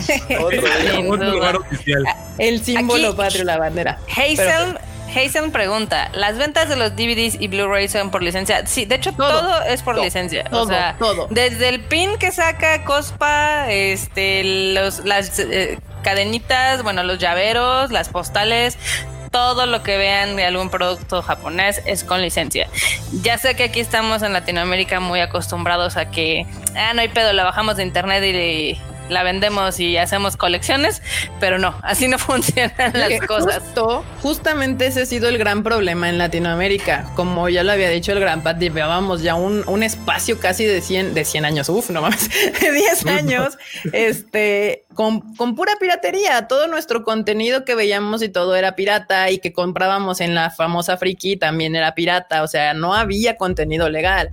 Y actualmente, y justamente esto es a lo que yo quería llegar, hace justo en el 2012-2013 que empieza a llegar Crunchyroll aquí a Latinoamérica, eh, fue que empezó este movimiento de pues de cierta manera tratar de reeducar al fandom, ¿no? O sea, de decirles, banda, pues es que ya llegó, y hay manera legal de apoyar a la industria. ¿Por qué? Porque sí es cierto, al final, o sea, Crunchy, nosotros, Panini, eh, Dam y todos tenemos que pagar una licencia para obtener las películas, series, eh, mangas, monitos, playeras, lo que sea que ustedes tengan de anime y traerlo para acá. Entonces, lo que ustedes pagan de, cada figura, de cada boleto, de cada suscripción al servicio de streaming, de cada manga, pues es dinero que se usa en gran parte también para pagar esas licencias. Y justamente Crunchyroll fue uno de los primeros en aventarse ese paquete porque llegó aquí a ver cuando no había nada. O sea, fue por ahí del 2012, 2013 y me acuerdo perfectamente bien porque fue uno de los primeros proyectos que nos aventamos nosotros a contactarlos, a decirle, oigan, pues es que nosotros sí queremos porque me acuerdo, si alguno de ustedes aquí escuchó ese podcast legendario perdido llamado La ensalada de otakus. Me acuerdo muy bien que nos aventamos a la media banda encima en ese momento, fan del, del anime, porque nosotros dijimos, es que llega Crunchyroll, hay que apoyar de manera legal. Y mucha gente fue de, no, ¿por qué? Si el anime es gratis y lo he visto gratis toda mi vida y me van a querer cobrar. Y ahí empezó la batalla campal que ha durado años, que poco a poco más gente ha agarrado la onda pero me acuerdo perfecto porque hicimos la función con Crunchyroll gratuita de Sword Art Online, del primer capítulo, de los primeros tres, cuando apenas estaba comenzando. De Sao, o sea, cuando se estrenó eso, ¿ya cuánto tiene? Aquí nos deja César Flores 100, 100 este, un super chat que dice, aquí va para el pancito de muerto de mi waifu consentido que siempre llega tarde y, deja, y me deja plantado. Los ven en recalentado porque ando empacando envíos. Muchas gracias, César. Muchas, gracias, muchas gracias. Aquí en los comentarios, T. Pablo X dice: ¿Cómo olvidar a MC Anime y cómo lo olvidaron por apoyar Crunchy. De hecho, una historia bastante chistosa es de que, digamos que los que estaban atrás de MC Anime eh, se volvieron parte del staff de Crunchyroll en Latinoamérica. Pues de hecho, justamente ese es el asunto. O sea, todo no es secreto para nadie. Crunchyroll era una página pirata, MC Anime era una página pirata y ambos decidieron regresar al camino del señor y no, no, no, déjame ahí te corrijo. Crunchyroll no era una página pirata. Crunchyroll cuando comenzó era un tipo de YouTube que se hizo popular porque la gente subía anime, es otra cosa. Que obviamente los que lo crearon dijeron, oye, pues esto puede tener potencial. Y fueron hasta Japón y les dijeron, oye, ¿qué te parece si hacemos esto? Y los japoneses así dijeron, eh, pues puede funcionar, va, te vendo estas series en dos pesos. Es otra cosa. sí, por eso. O sea, al final, este, aquí dicen que les, les di la nostalgia. Pues sí, para aquellos que ustedes que, tienen más años en este mundo de la otaqueada, se acordarán perfectamente de que la ensalada de otakus, de esa eh, presentación oscura de Sorar Online en un cine ahí todo sospechoso. Pero las cosas empiezan por algún lado, banda, ni modo. Aquí se crea, las cosas no aparecen de la nada. Y pues nada, de ahí eh, pues empezamos a apoyar un montón a Crunchyroll y Crunchyroll decidió eh, pues entrarle con más ganas aquí a Latinoamérica. Obviamente, pues algo ha funcionado. Por algo Netflix empezó a comprar anime, por algo Amazon Prime empezó a comprar anime y por algo Funimation, después de tantos años, está decidiendo entrar a Latinoamérica. Y ya lo hemos dicho, no es el final de Crunchyroll. Crunchyroll ya ha hecho sus movimientos para mantenerse eh, vigente porque ellos, o sea, si ustedes están enterando ahorita, les juro que todos los que estamos dentro de la industria ya sabíamos de ese movimiento de Funimation muchísimo tiempo antes. Es lo que quería decir, o sea, esas cosas no son como secretos, o sea, entre la industria, insisto, ya lo hemos dicho, no es que haya 300 mil personas, 200 mil compañías en este movimiento, ¿no? O sea, todo mundo se conoce, todo mundo se pasa el rumor y ellos, Crunchyroll ya sabía de que eh, esto, esto iba a pasar. Y, y, aparte es esto, ¿no? O sea, Crunchyroll pasa a ser parte de esto, de lo que yo decía, de, de este movimiento de, de, pues de fans o de gente que creció viendo el anime y que decide empezarse a volver pues legal o decide meter su propio dinero en esto o hacer algún tipo de inversión. O sea, eh, realmente... no solo Crunchyroll, yo he visto por lo menos. Hasta las empresas gringas. Todas las empresas que hoy se dedican a la animación japonesa es, fueron fundadas o están formadas en su mayoría por gente que es fan. Yo les he dicho ya 400 millones de veces, banda. los que estamos aquí y los que están en Panini y los que están en, en Camite y los que están con Dam y Crunchy y Funny y todas estas empresas gringas mexicanas, lo que sea, amamos el anime porque es una industria bien difícil, bien complicada, que te pone un montón de retos y trabas y que si seguimos aquí es porque nos encanta más allá de lo que puedas o no sacar. Porque si te quisieras dedicar a sacar dinero y al varo, les juro que el anime y menos en las circunstancias actuales es esa industria. Pero pues la verdad es que está creado por, gente que fue fan, como dice el Grampa, y que en algún punto fue tan fan que decidió volverse parte de la industria para apoyar y seguir este, fomentando y distribuyendo esto de lo que en algún momento en tu infancia fuiste tan fan. Sí, ¿por qué creen que activamos el super chat? O sea, porque la pobreza está cañona. Eh, o sea, digo, ahorita hay que vivir. Ahorita, por Así que banda, si llegamos a los 2000, el abuelo, el gran se encuera. Ay, ya me subieron el precio. Ay. Ah, Hola Julio Techo, bienvenido al Tadaima Team, a la Tadaima y a todos los nuevos, porque ahora llegó más banda que, usualmente, entonces pues bienvenidos. ¿Ibas a decir algo, Marmota? Sí, este que por ejemplo ahorita Crunchyroll y Funimation y demás se ven como estos grandes este, monstruos o grandes empresas de entretenimiento, pero es porque no son nuevas, o sea, Crunchyroll tiene 14 años y Funimation tiene 26. O sea, ahí se puedo, puedo jurar que hay gente en el chat que son más jóvenes. Pues, sin duda. y además, vamos a, poner las cosas también en perspectiva, ¿no? Eh, Crunchyroll al menos ha contribuido con 100 millones de dólares a la industria, mínimo. Mínimo. Mínimo. Eh, supongamos que se arma esta revolución comunista otaku y nadie le compra más a Crunchyroll en todo el mundo. ¿Quiénes van a ser los primeros afectados por eso? Sí, a lo mejor Crunchy desaparece, pero ¿qué va a pasar con todos los estudios que reciben toda la lana de piene de Crunchy?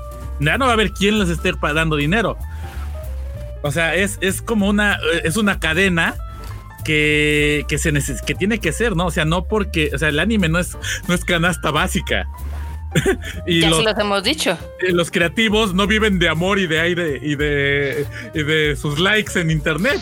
O sea, tienen que eh, comer, ¿no? Entonces, o sea, si desaparecen todas estas empresas que son las que están haciendo todo este esfuerzo por eh, exportar los contenidos y que finalmente son las que le están pagando a los creativos para que para tener esas licencias eh, no eh, eh, entonces no, la industria no podría sobrevivir, ¿no? Es, es justamente lo que también les hemos comentado varias veces. Al final, eh, ustedes, los fans, la gente que es la que paga su boleto, compra su manga, compra su figura, paga su streaming, es el que decide.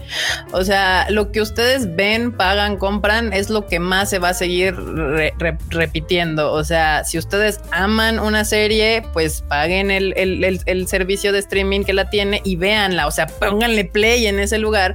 Porque era la otra cosa que comentábamos mucho cuando recién empezamos con el Konichiwa es que para Japón todo el continente fuera de Estados Unidos no, no, no figuraba en ningún sentido, porque aunque habíamos fans del anime y todo este asunto, ellos no lo sabían porque no tenían números o datos reales de cuántos fans había en este lado, porque todo lo que se consumía era piratería. Desde que empezaron a ver este, empresas como este, pues Crunchy, Netflix, ahora Amazon Prime, eh, y Dam que pues, trae las, las, figuras, nosotros que vendemos boletos, eh, Panini que genera los mangas, pues todos esos números, o sea, uno tiene que mandar un reporte a Japón y decirles, oigan, pues vendí tres boletos y Panini vendí cinco mangas y, y Crunchyroll dice, pues mil personas vieron este anime y dos mil vieron este anime y así, entonces ya los japoneses entonces dicen, ah, ok, en México les gusta My Hero Academia y les gusta este Dragon Ball, obviamente les gusta este Sailor Moon y les gusta tal y tal y tal y tal, ¿no? Entonces, ah, ok, se hace una segunda temporada, una tercera, una cuarta, una quinta, una película, un nova, lo que sea, ¿no? No, además de lo que se me hace que es bien interesante de Crunchy, que no hacen la mayoría de las plataformas de streaming en general, es que eh, de repente liberan un poco de datos de su audiencia, ¿no? O sea, eh, este, cada, cada año sacan cuántos, qué anime fue el más, más popular en distintos países en la región y eso. La verdad, eso no lo hace ninguna otra plataforma de streaming. O sea, eso es este rarísimo que se haga. Y eh, también, o sea, tanto a las empresas japonesas, obviamente supongo que los reportes que le entregan a ellos tienen muchísimo más información que uno como audiencia no ve, pero eh, eh, también es como una forma para que ustedes como como audiencia sepan qué es lo que está pasando dentro de, de, la, de la industria, ¿no? Qué es lo más popular, qué es lo que está viendo y que se vean que realmente, o sea, si ustedes consumen más un anime, pues es lo que va, va a traer Crunchyroll. Así es como me entero, justo así es como me entero que todo el mundo tiene mal gusto. Así es como me entero que nadie ve Vinland Saga, que nadie ve Golden Kamuy, que nadie ve este, este eh, ¿cómo se llama la de Galactic Heroes? O sea, de Justo así me entero. y otra cosa que, yo quería comentar de esos, esos fans o videos o artículos o lo que sea que de repente dicen, es que de lo que yo pago a Crunchyroll solo le llega tan porcentaje a tal. Vamos a hacer, o sea, número uno, como ya dijo Kika, primero se tiene que pagar la licencia desde muchísimo antes. Número dos, no, no saben, no pueden saber. No, no pueden, no pueden saber.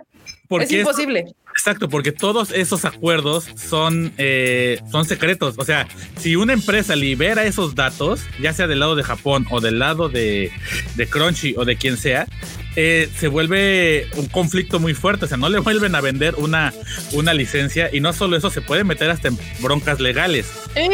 no, o sea, es nunca, no, puedes saber, o sea, tú no puedes saber. O sea, cada, por eso yo cuando veo esos tweets o esos videos, esas cosas, digo, ¿y cómo sabes? O sea, ¿de dónde salió tu información? Nada más te estás chaqueteando mentalmente lo que tú crees que pasa y sucede. Porque yo sé de dónde, yo sé de dónde. Hace mucho, mucho tiempo, evidentemente salió. El mismo, el mismo, la el mismo. de anime. no, no. Hubo una vez, evidentemente, cuando estaban haciendo, digamos que una remembranza del camino de Crunchyroll, contaron cuánto les había costado las primeras series, ¿no? Hicieron una cantidad ridícula, era de dos mil dólares por serie. Ahorita ya no cuestan eso, Ni, ni, una serie, ni un capítulo, ni nada, ¿no? Entonces, de ahí, digamos que de ese artículo que fue de hace 10 años, es donde están basando sus datos para decir, ay, es que entonces les toca tres pesos. Y es así de, a ver, novato, o sea, no, no, no, no les toca tres pesos. Y además, está ese y hay un, hay un justo, como decía Q, hay un escrito de donde yo he visto 40 millones de gentes que agarran, que ya es del no sé qué año, de que está justo en Animes News Network, donde alguien se puso a escribir como de cómo funciona la industria de la de, de bla bla bla en la anime. Y medio daba una idea muy vaga que aplicaba mucho tal vez a ese momento.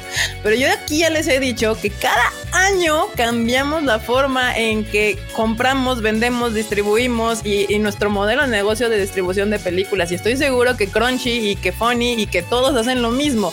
Cada año la industria ha evolucionado y cada año cambia la forma en que funciona el proceso de distribución, los precios, todo cambia, todo se modifica. Entonces, si tú me citas un artículo de este asunto que tienes 5, 6, 7, 8 años, prácticamente estás diciendo mentiras porque ya no aplica para la actualidad. Y es información descontextualizada y que ya no vale, o sea, al final del día. Es que justamente eso, ese artículo es creo que de 2010 o 2011. En ese entonces el streaming no figuraba. De hecho, aparte. No existía ni siquiera el, músculo que existía con Netflix, tan fácil. Exacto, o sea, era, era, es más, justamente eh, era cuando Netflix estaba levantando. Este, Y es más, yo me acuerdo, yo estaba en, eh, viviendo en ese entonces en Estados Unidos. Netflix sí tenía su, sí, ya tenía parte de, de, streaming, pero gran parte tú lo pedías y te mandaban el DVD por correo en Estados Unidos. Sí, era como un blockbuster, pero de Blu-ray y DVDs. O sea, sí era algo muy extraño. Entonces, imagínense ese panorama en un mundo pre-Netflix donde ni siquiera existía Amazon Prime, donde no existía High Dive, donde, donde no existía Funimation como servicio de streaming. O sea, y, tomen en cuenta eso. Y vamos desde antes, o sea, es deja tú de que existiera o no, no existían los medios para que tu internet pitero de 56k diera como para que pudieras streamear algo. o sea, ya era un lío. O sea, obviamente, yo me acuerdo, güey, que es, era, ah, voy a ver algo en YouTube. Déjalo, voy a dejar cargando en lo que me sirvo agua. o sea, yo regresaba, güey, y yo me ponía a ver las cosas. Y antes era peor. O sea, antes estaba peor. Antes tenías internet hablaban por teléfono y todo se iba al cuerno. Esto, bueno, eso fue, creo que fue mucho, mucho, muy atrás. Pero sí, te, fuiste muy atrás. sí, fue demasiado atrás todavía. Pero el punto está en que, claro, antes no existían los medios como para que el streaming fuera algo viable y no vamos muy lejos. el PSP tuvo una versión digital. Sí. Y en esos años no pegó porque, güey, era un pedo estar descargando cosas y juegos en tu PSP. Güey, ¿te das cuenta que el PSP estaba adelantado a su época? O sea, si hubiera salido uno o dos años antes del Switch, todos claro, utilizarían PSP. no, no, no, no, no un año o dos antes del Switch. No mames, como como 8, Barbota. salió muchísimo antes que el Switch. no menos. No, se refiere a que hubiera salido como más para acá ah, en vez de ah, claro, claro, perdón. Sí, en su momento cuando salió, pues nadie lo no jaló porque era muy japonés. sí, sí, sí. sí. y ahora, ahora eso hubiera funcionado. Es, Imagínate Animal Crossing tal vez hubiera estado en. No, no creo. Eh, muchas cosas son de timing. Y lo malo es de que hay extremadamente mucha desinformación, digamos que en estos sitios, en estos blogs, en canales de YouTube de fans que este literal regurgitan información de artículos que salieron hace 10 años o que ya no son válidos y ya por eso seguían, ¿no? Pero dices, eh, todavía siguen diciendo, no, es que es más valioso que compres tú un Blu-ray de Japón. Güey, ahorita ya ni siquiera están vendiendo los Blu-rays en Japón. Exacto, justo. El, streaming es, es, el, digamos que es la fuente de revenue más importante que tiene Japón del extranjero. Dejen de decir tarugadas, o sea. No, no, no, y vamos a poner también las cosas en claro, ¿no? Durante mucho tiempo sí el DVD, o sea, eso es cierto, durante mucho tiempo el Blu-ray y los DVDs fueron como la más importante, la forma de ingreso más importante. Como antes, en los 90 eran los VHS para las obras, o sea, había, o sea de, cada época, ¿no? Sí. Pero ¿por qué en Japón los DVDs y Blu-rays durante muchos años duraron eso? Porque había una industria protegida, porque durante años el mismo gobierno no permitía a empresas de streaming entrar a Japón. Sí, de hecho, porque creen que Netflix se tardó muchos años. Exacto, Netflix quería entrar a Japón desde años, pero no lo dejaban, no lo dejaban. ¿Por qué? Netflix porque llegó a Japón cuando yo estuve en Tsukuba, por cierto. sí. porque lo, lo, bloqueaban, lo bloqueaban para proteger a la industria del DVD y del Blu-ray no era porque precisamente la gente solo quisiera comprar DVDs y Blu-ray, era porque no tenían otra opción. Lo único que había de streaming en ese entonces era Hulu y tampoco estaba, y también tenía muchas restricciones. Sí, Amazon, Amazon funcionaba poca madre allá, pero se tardaron también en meter el, Prime Video, o sea. En el momento en que se libera ya para el streaming el mercado, eh, no, y ahorita hay un boom de plataformas. Aquí hay un chorro de plataformas también locales que, que no salen de Japón, ¿no? O sea, desde el Bandai Channel, el este. El Abema TV. La NTV. Sí, o sea, hay un chorro de, nuevas plataformas aquí. Amiibo. Eh, Rakuten, Rakuten TV, este. El Amiibo, o sea, y cada una está haciendo nuevos y nuevos contenidos. Entonces, eh, la realidad de ese momento no era que era porque todos los japoneses sabían que así era como iban a apoyar a los, a los que no, era porque no tenían otra opción. Pues es lo que yo les decía por Twitter, cuando Marmota hizo un tweet y yo decía, bueno, pues es que al final de cuentas, tristemente, pues es ignorancia y, bien dicen que la ignorancia es atrevida, o sea, tomar como cierta información que tú ves de diferentes lados y dar a sacar una conclusión no es lo mismo a saber qué está pasando, ¿no? Y por qué suceden las cosas y cuáles son sus consecuencias. O sea, ni siquiera nosotros o, yo y Car, porque acá es otra cosa que, que les he dicho, banda, o sea no es por decirlo de otra manera, pero de México, las únicas personas que se han sentado en Japón a negociar unas películas y que se podrán decirte con qué funcionan y cómo funcionan las cosas, pues hemos, somos, somos ido Carla, yo, hay otras dos personas, hay otros como otros cinco seres humanos en este país que han hecho en cuestión de, de, eso, de sentarte tú enfrente de un japonés a, platicar, a negociar, a, hablar, a convencer, a, decir y traer cosas eh, de México. Estoy hablando de México, obviamente Estados Unidos es otra cosa Lo mismo Crunchyroll. Panini no cuenta porque Panini compra las cosas todo en conjunto con Europa y se trae licencias para acá.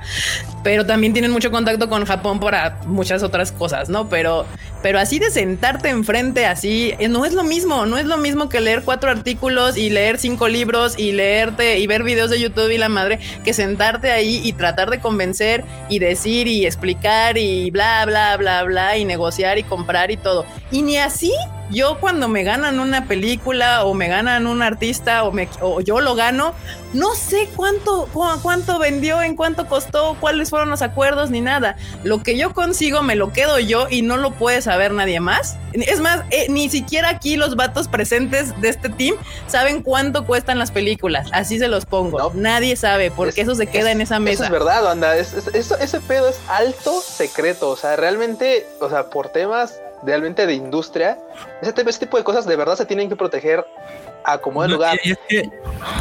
Yo, quisiera como que, explicar por qué es importante que eso se quede, mantenga secreto. Porque yo recuerdo que en algún momento con alguna de esas discusiones de fans decían que no, que porque era secreto, que transparencia. Es muy fácil. A ver, a ver, a ver, es muy fácil la situación aquí. Si una empresa publica esos números, se chinga la forma de negociar para todos para todos. ¿Por qué? Porque vamos a suponer que una empresa japonesa le vende a empresa gringa A, que tiene miles de millones de dólares, una licencia a un precio muy alto, y a empresa latina B, que no tiene los mismos millones de dólares que la gringa, a un precio muchísimo más bajo a la misma licencia, pero se las da no por tanto por la ganancia que tiene en ese momento, sino por estrategia para expandir el mercado. Al final los japoneses sabrán por qué toman las decisiones. es el punto de trabajar y negociar. Exacto, ellos saben por qué lo hacen. El punto es que si se libera esa información, entonces va a haber un pedo porque empresa A va a decir, ah, cabrón, ¿qué pedo contigo, no? O empresa B, o sea, va a ser un pedo en que ya nadie va a querer negociar no, güey, y llega un punto Van a querer un tabulador estándar. Exacto. Van a querer un tabulador estándar, exacto. Van a querer un tabulador estándar y eso Para algo que no puedes. Para algo que no puedes tasar así. O sea, porque no puedes tasar no puedes tabular un anime o una película o etcétera. Nada más porque decir, si dura 120 minutos cuesta tanto, pues no.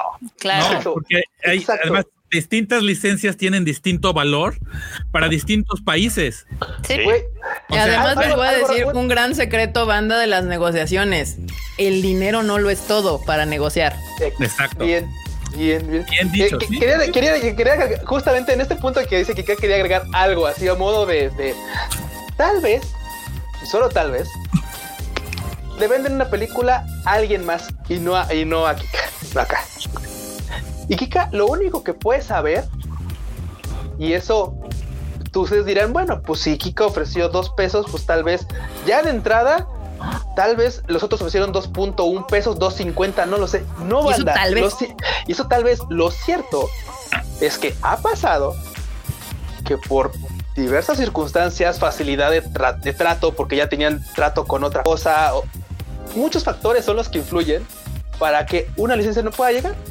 Y no solamente es el dinero, tal vez ya tenían tratos con alguien más extendieron ese, ah, pues agrégame esto al carrito y cóbramelo. Ah, bueno, pues ahora le va.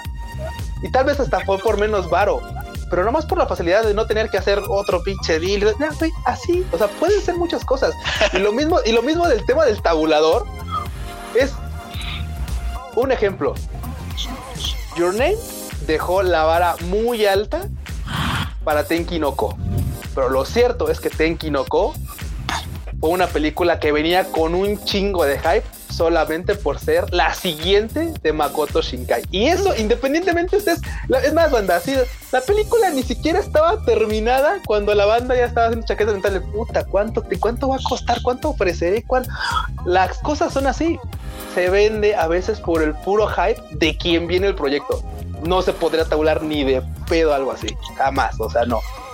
Exacto. Y justamente de ahí viene el que si me digan cuánto de tu suscripción de Crunchyroll se va a qué estudio de animación o a la Japón o demás, pues es imposible saberlo. Es imposible Porque no sabemos ni siquiera con cuánto adquirieron la licencia, cuál es el porcentaje de regalías que este que acordaron, si acordaron otro tipo de, digamos que otro tipo de licencias. y deja de eso, en home video, subdistribución, etc. O sea, no sabe, nadie lo sabe fuera de Crunchyroll. Entonces, y el, que, lo... ponga, sí, y el que se pongan a hacer videos, pues es ocioso, porque realmente no están basándolo en nada. Bueno, pero ojalá bastantes views. Pero lo que iba justo con, con ese asunto es de que no es que Crunchyroll, o sea, porque aparte Crunchy o quien ustedes gusten, porque estamos hablando Crunchy porque justo al ser el primero que se aventó este es el que más odio le ha caído, pero no es que Crunchyroll estafe a los japoneses, porque así hasta lo hacen ver. O sea, como que dicen es que Crunchy, o sea, Crunchyroll nada en dinero. Vean sus este, cosas.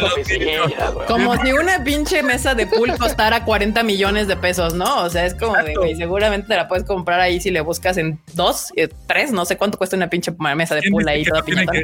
Seis mil pesos. La compras de segunda mano. Ajá, exacto. pero el asunto es ese, o sea, no, o sea, todas las empresas fuera de Japón pagan antes de poder tener cualquier tipo de contenido. O sea, y no es, o sea, y los, se los digo, los japoneses, ellos dueños del contenido son los que tienen el control de ese asunto.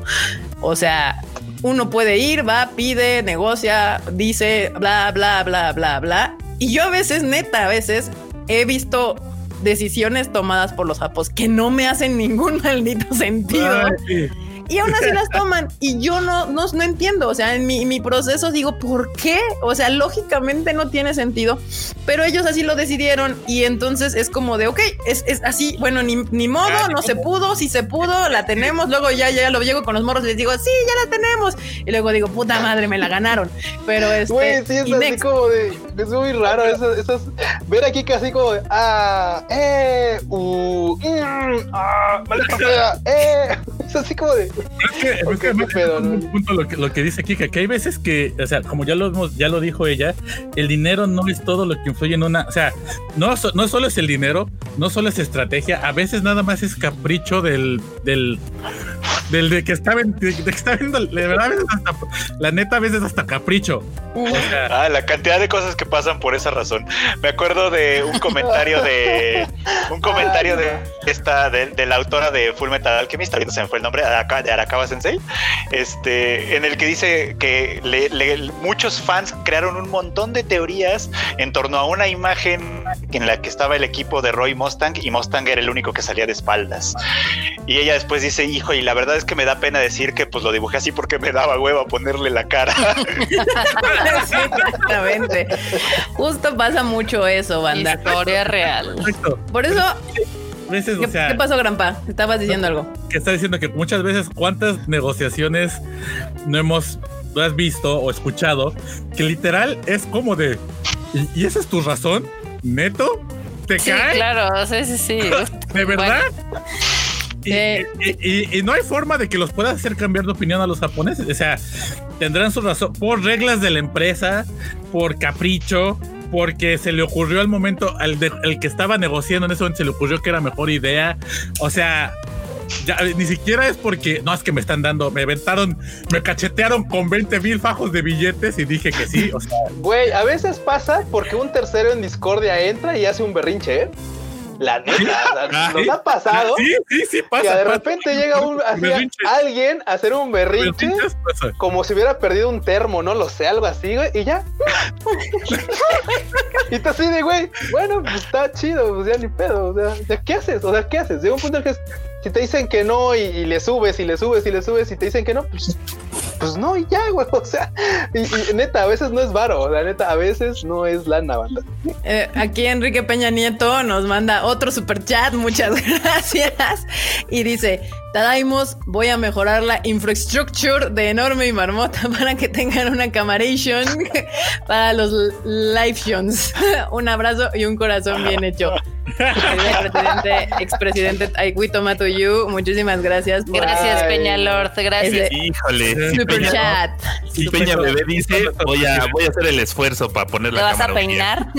Peña Bebé, muy bien. Pero bueno, buen amigo Ragma eh, pone un buen comentario porque dice, hace más de seis años había un grupo en español, Anime Project, que usaban crowdfunding para licenciar algunas ediciones en Blu-ray DVD de algunos animes.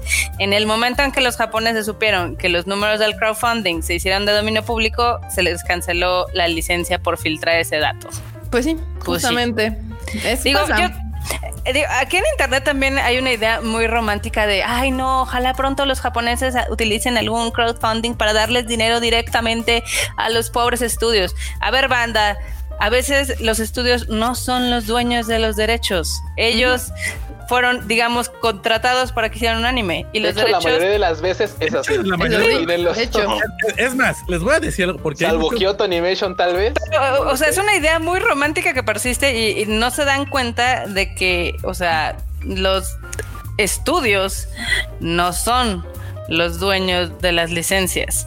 Exacto. Ejemplo. O sea, Kyoto Animation lo amamos, lo queremos mucho y demás. La mayoría de sus licencias son de, de Asahi Broadcasting Company que tienen unas oficinas poca madre y que se cagarían de envidia si las vieran si están en Tokio, ¿no? Pero bueno, entonces casi todas son así ahí les va también una, una razón que, que, me da risa, porque también en muchas de estas cuestiones de, de, fans, veo que dicen que el anime que se transmite en televisión aquí se pasa en la noche, que porque es para adultos y que no sé qué. Ah. Miren, amigos, ahí les va. El anime es un comercialote, cabrón. Eso es lo que es. Las empresas de publicidad de Japón hace muchos años dijeron, tenemos que poner eh, comerciales de nuestros, de nuestros este, clientes en la tele. ¿Cómo le hacemos? ¿Por qué no compramos un espacio de, de aire, el espacio más barato, y ahí ponemos los comerciales? Cámara, ¿y qué vamos a poner en ese espacio? Porque son como tres horas. Pues, ¿qué sale más barato? ¿Hacer un programa de televisión o un anime? Un anime. Ah, pues hazte un anime. Tan tan el anime se pasa en la noche y todo eso porque eh, eh, se decidió como comercial. ¿Y qué pasa? Que 90% de los animes hasta la fecha siguen siendo por encargo. Sí. De hecho, muchos son para, justo como ya lo hemos dicho, para, mejorar la venta de algunos mangas y obviamente lo de donde más se, produce dinero de un anime, pues es del merchandise que se saca después de que justamente el anime salió y demás. Y bueno, ya hablando, esto es por el parte de Japón. Ha habido otra lucha constante del lado de Latinoamérica, evidentemente.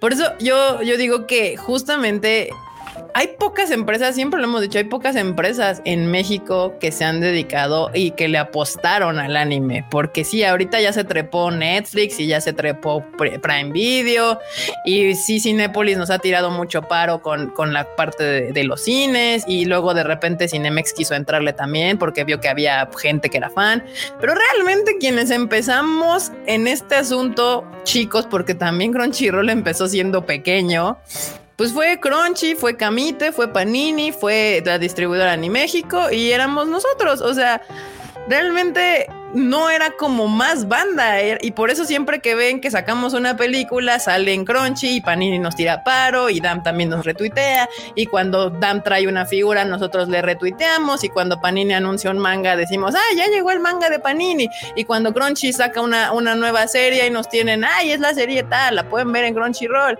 bla bla bla bla porque al final es una, una industria súper pequeñita. Aquí dice César Flores que los estudios de anime son el freelance hecho y de hecho a más no poder. totalmente. más o menos. que evidentemente, o sea, sí existe, digamos que un problema de que los estudios, bueno, de que se les pague tan poco a los animadores, pero ese es un problema originario de Japón. Sí, y eso, no, lo va a resolver Crunchyroll, no lo va a resolver Funimation, no, lo vamos a resolver nosotros. o sea. no es porque Crunchy llegue y diga, no, pues quiero este anime y a ese vato que está ahí lapiceando, dale dos yenes. Y a ese otro vas a darle tres. Y de güey, no. O sea, de todo, esto, es cierto, es un buen punto. De todo lo que se gana de, de las licencias de Crunchy, eso, cómo se distribuye, lo deciden los propios japoneses. Y de lo que le toca al estudio internamente, cómo le distribuyen, a quién le toca más y a quién le toca menos y los salarios. Es pedo de ellos. Es pedo de ellos. Justamente.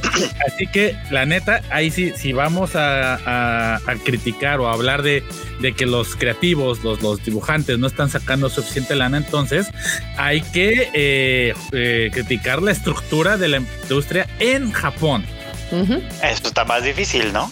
Y eso está muchísimo más difícil, ah, porque para empezar... Pero, a ver, pero, ¿por qué está más difícil? Digo, porque pues todo el mundo puede investigar, porque pues todo el mundo es N1 y seguramente ah, por todo el mundo puede leer archivos. Bueno, para que no sea tan... No está terminada la tesis del abuelo, para que ah, sepan. Bueno, tampoco, tampoco, tampoco. Todavía no está terminada, güey, dale chance. No, pero pues, por ejemplo, hace, hace no mucho salió un artículo que hablaba justo de eso, ¿no? Y, y justo exponía... Es verdad que parte de los problemas importantes era la administración de lo de la industria en Japón. O sea que no, no, no se administraba de los estudios de doblaje. O sea, de los, que no se administraban bien, pues. que no se administraban bien, que ese era uno de los problemas, pues. O sea, un problema medio pendejo si uno lo quiere ver así, pero un problema al fin y al cabo. No es como, güey. Pues es, que, es que, mira, como cualquier empresa, si tú pones un grupo de creativos todos juntos y no les pones aunque sea un pinche contador, es que también vamos por ese lado. muchas de las cosas, ustedes vean, la, ustedes vean la historia de muchos estudios de animación. Surgió como la de muchos estudios eh, de programación de juegos, de videojuegos son gente que estaba en el medio, son gente que pertenece a una empresa, se separó de esa empresa porque sabían hacer las cosas, pero lo cierto es que saben hacer el dibujo, saben hacer los, los videojuegos, pero no saben administrar, pero ni, ni el pinche bandado de la semana. Si usted quiere saber más de este, de este tema, y tal, o sea, vea justamente este, ay, ¿cómo se llama la de las tres niñas? ¿Shirobako? No, la de la de Yoasa. Ah, la de, Ace Claro, la de Vean banda. Todos necesitan a esta morrita. En espíritu, en ah, espíritu ah, claro. necesitamos una Kanamori. En espíritu todos necesitan Kanamori. una Kanamori porque puede ser muy creativo y muy chingón animador y muy chingón lo que tú quieras, pero neta necesita todo el mundo una Kanamori que esté diciendo, sí, no, no se puede, está muy caro, necesitan hacerlo más rápido, necesitan conseguir el presupuesto. Y un dato más, si quieren, de verdad, o sea, hay un, hay un anime que independientemente de las lanas y de todo, plasma bastante bien los problemas y las preocupaciones de todo un team de animación. Y es así es Shirobako. Vean Shirobako, realmente, o sea, de repente hay cosas muy fantasiosas, por supuesto, pero claro, o sea, plasma perfectamente muchos de los problemas que pueden llegar a tener los estudios de animación, porque también es eso, no son estables no son estables. Puede ser que hoy tengo una, una, una serie poca madre y le vaya chido y tal y digan, ah, mira, ese estudio está chingón. Pero puede que la reguen en algo y el estudio completo se va para abajo, eh. O sea, así, el estudio completo se va para abajo. Y si no, pregúntenle a Gonzo, a Pierrot, a no sé. Que han tenido sus épocas de oro y de repente. No, no, Se lo, se lo Déjame, voy a explotan. En el 95. Déjame pasa Pierrot, eh. no, no, no, en el 95, ¿quién iba a pensar que eh, Gaia iba a tener los pedos que está arrastrando ahorita. Claro, sí, sí, sí.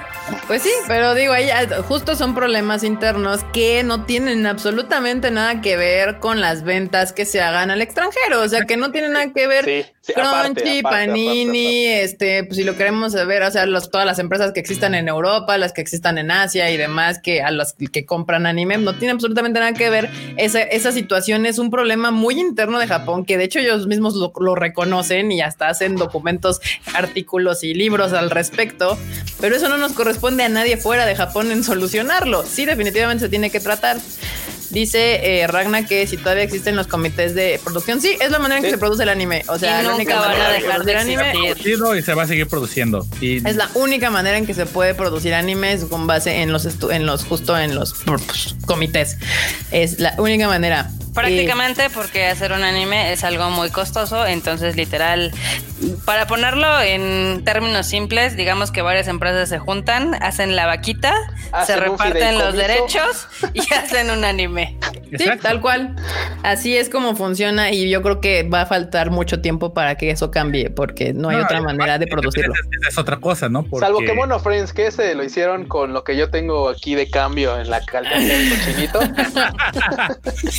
Pero con mucho corazón, ¿eh? Gran Pero con, no, pero con, sí, claro, el corazón hizo que literal esa serie surgiera así, se elevara por los cielos y fuera lo más popular de la temporada. Creo que la, banda no sabía cómo se pronunciaba Gainax.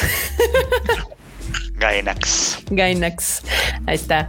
Sí, banda. Es que sí, justo a Gainax, ese gran eh, dueño de, de, sí tiene problemas, dueño de Evangelion y todo este asunto. Pero bueno, pues ahí está, bandita. Justamente, pues. Eh, el tema, el tema. El tema, ahí está. La, de, la, de este lado del charco, obviamente, pues lo que se trata a todos, o sea, todas las empresas que tratamos de traer anime de este lado, pues lo único que, que podemos hacer de nuestra parte es promocionarlo. O sea, mucho del trabajo que hacemos nosotros que no hace Netflix y que no hace Prime Video, que justo es por lo cual las empresas japonesas siguen prefiriendo trabajar con Crunchy, con Funny, con nosotros y con más empresas que estamos exclusivamente dedicadas a la animación japonesa, es porque mucho de nuestra chamba es promocionar también, o sea, hacer popular esos productos en este lado del mundo porque si los hacemos populares, pues la gente compra el boleto, se suscribe al streaming y demás, y ese dinero al final llega a Japón y se pueden producir más cosas. Entonces es mucha también esa parte de nuestro trabajo que estamos haciendo todos los días, porque creen que Crunchy pues anda ahí duro y dale con sus redes sociales y demás, y, que, y que, dan va las convenciones y todo, porque eso también es trabajo, no está tan fácil. No, nomás que se la pasan de fiesta en fiesta y uy, estoy en la convención, ¿eh? Son unas, son unas pinches. Bueno, o sea, está en una convención es una friega, abuelo. Yo es una chinga. Tú lo has visto cuando te tocó estar en el anime Japón, pero acá estar en la, en la mole y así, ahí tirando paro al, al, al es una frieguita estar ahí. No, son, no son enchilame otra. Y eso es lo que, o sea, yo siento que mucha gente tiene esta idea romántica de que todo el tiempo, de que trabajar en esta industria es solo ver anime y estar en el desmadre. Y pues no, o sea, hay partes serias y hay partes que son chingas y jodas, ¿no? O sea. Sí, claro, justo. O sea, sí, porque luego hay gente que se enoja que dicen, ay, es que este, se va a Japón. Y yo, pues sí, si no, ¿cómo quieres que consiga las películas?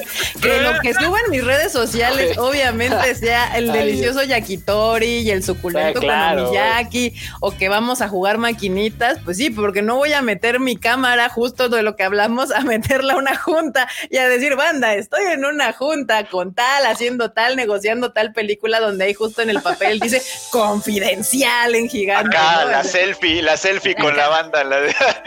Justo como en la, este, en la serie de The Boys, cuando sale Stormfront, aquí de, si ni están en la guerra, estos vatos están aquí en un estudio.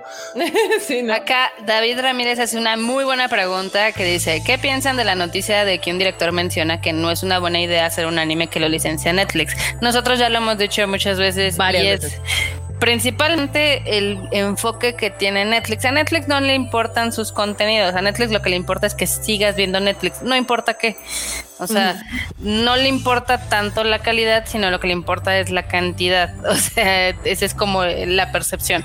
Entonces, ustedes dense cuenta que ah. en Crunchyroll, en Funimation, en High Dive, digamos, tienen el formato de emisión tradicional. Entonces, una serie, eh, digamos que su hype dura lo que dura la temporada, son tres meses, y ese hype se puede extender pues todo el año porque pues, viene una segunda temporada o algo así, etc.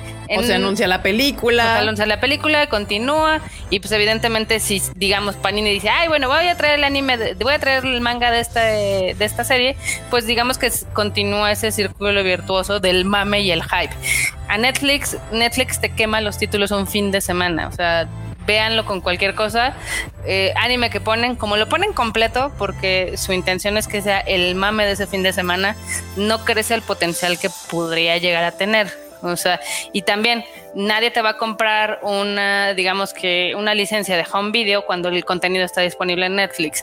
O nadie te va a comprar, digamos que esa película para el cine porque ya está en Netflix. Y muy dudosa alguien te vaya a comprar una licencia de mercancía, pues porque no sabes qué tal se vaya a vender, porque pues Netflix no te pasa los números, ¿no? Entonces. y también no hay mame, o sea, por ejemplo, que es justo lo que pasa cuando Crunchyroll está todas las semanas diciéndote ve este anime, ve este anime o lo que sea, ¿no? Ahorita justo hablando de ese tema, se quejaban los niños ratas, decía la marmota hace rato, de que The Voice de decidió sacar el formato de sacarte tres y luego cada semana eh, sacar un nuevo capítulo justamente con la intención de hacer esto. El, el, el, eh, el, ¿cómo se llama? La persona que estaba dando la entrevista justo dijo lo que les hemos estado diciendo cada vez. Lo que provoca que saques un capítulo cada semana es que provocas conversación. Termina el capítulo y la gente dice, me gustó no me gustó, es que viste, es que hay, hay debate y eso provoca que más gente se entere y digan, ¿estos de qué están debatiendo? ¿Por qué hay tanto mame? Ay, déjame ver, ay, veo la... Justo lo que pasaba pasaba todos los pinches fines de semana con Darling de Franks y cosas así que salías todo enojado y había el debate, pero cada fin de semana estabas hablando de Darling de Franks o cada fin de semana, cuando pasó el final, el cierre de My Hero Academia de Endeavor, o sea, no me olvidaré del Twitter cómo explotó con ese, ese capítulo espectacular de Endeavor o el famosísimo capítulo 19 de Kimetsu no Yaiba. O sea, hay, hubo, hay una, hubo un antes y un después del capítulo 19 de Kimetsu, eh. O sea, neta, sí, el no, mundo del anime fue un antes y un después. Cañón, o sea, todo el mundo. ¿Qué pasó? Y Netflix lo sabe porque hicieron ese modelo con la serie de Luis Miguel. Sí, justamente. y cada pinche semana de eso se hablaba en todo. Pero ahí también fue que lo saben y no lo saben porque efectivamente mucha de la presión para que fuera semanalmente no era tanto de Netflix sino de Univision. Justo, ese era el asunto, fue con Univision, pero, eh, o sea, ya lo probó y funciona, pero es que el problema es de que justamente Netflix carga más este modelo de hacer hamburguesas, más es, ser McDonald's, de estar sacando contenido cada rato y, y, no le importa. Entonces, por un lado, por eso me molesta un poco que ahora haya agarrado series tan chidas, porque las mete ahí y las mata, o sea, porque no hay conversación del tema. ¿Te imaginas Beastars en formato de Crunchy o, o Doro G Doro en formato de Crunchy o The Great Pretender en el formato de Crunchy? Extiendes esa conversación, se, son que tienen capítulos que te dan para platicar y conversar y conversar y que los youtubers hagan sus videos de cada semana de hoy vi el capítulo de Roger y, que la, y, que la gente diga, ah, no mames, hablando de esa serie, la voy a ver. ¿Qué es lo que pasa? Netflix lo que le importa más es su formato de binge, de que tú maratones un fin de semana. Pero por eso cada semana tiene contenidos nuevos, sean buenos, sean malos, es irrelevante. El chiste es de que tú estés pegado. De hecho, es hasta muy curioso porque ellos ni siquiera consideran a los demás servicios de streaming el enemigo a vencer. Ellos dicen que el enemigo a vencer es el sueño porque ellos quieren que estés todo el día pegado viendo Netflix. Exacto, entonces por eso, y, eso es un gran enemigo para el anime, o sea, pero gran enemigo, porque como ya les dijimos hace ratito, uno de los del revenue, de la recuperación más grande del anime es la mercancía. Y la mercancía solo se vende si generas un grupo de fans, un fandom que sea leal a ese anime. Y si tú la, la ves ocho capítulos, porque aparte el anime es corto, dura 20 minutos y le quitas el outro. Y entonces una serie de 12 capítulos te la avientas en nada. O sea, es más, si, le echas ganas el mismo día que salió, te la acabas. O sea, tal cual. Si seamos honestos, la banda también, por ejemplo, un fenómeno muy interesante en Japón es cómo fluctúa el interés del fan por X personaje. ¿A qué me refiero? Tú hoy ves el capítulo X de tal serie y dices, no mames, esa mami me cae de la. Y ves el capítulo tal de la misma serie y dices, oh, no manches, sí, ya llegó la del moño, ¿no? Entonces, y, y eso se refleja en Japón muchas veces en el tipo de mercancía que se vende y en el tipo de mercancía que se les queda.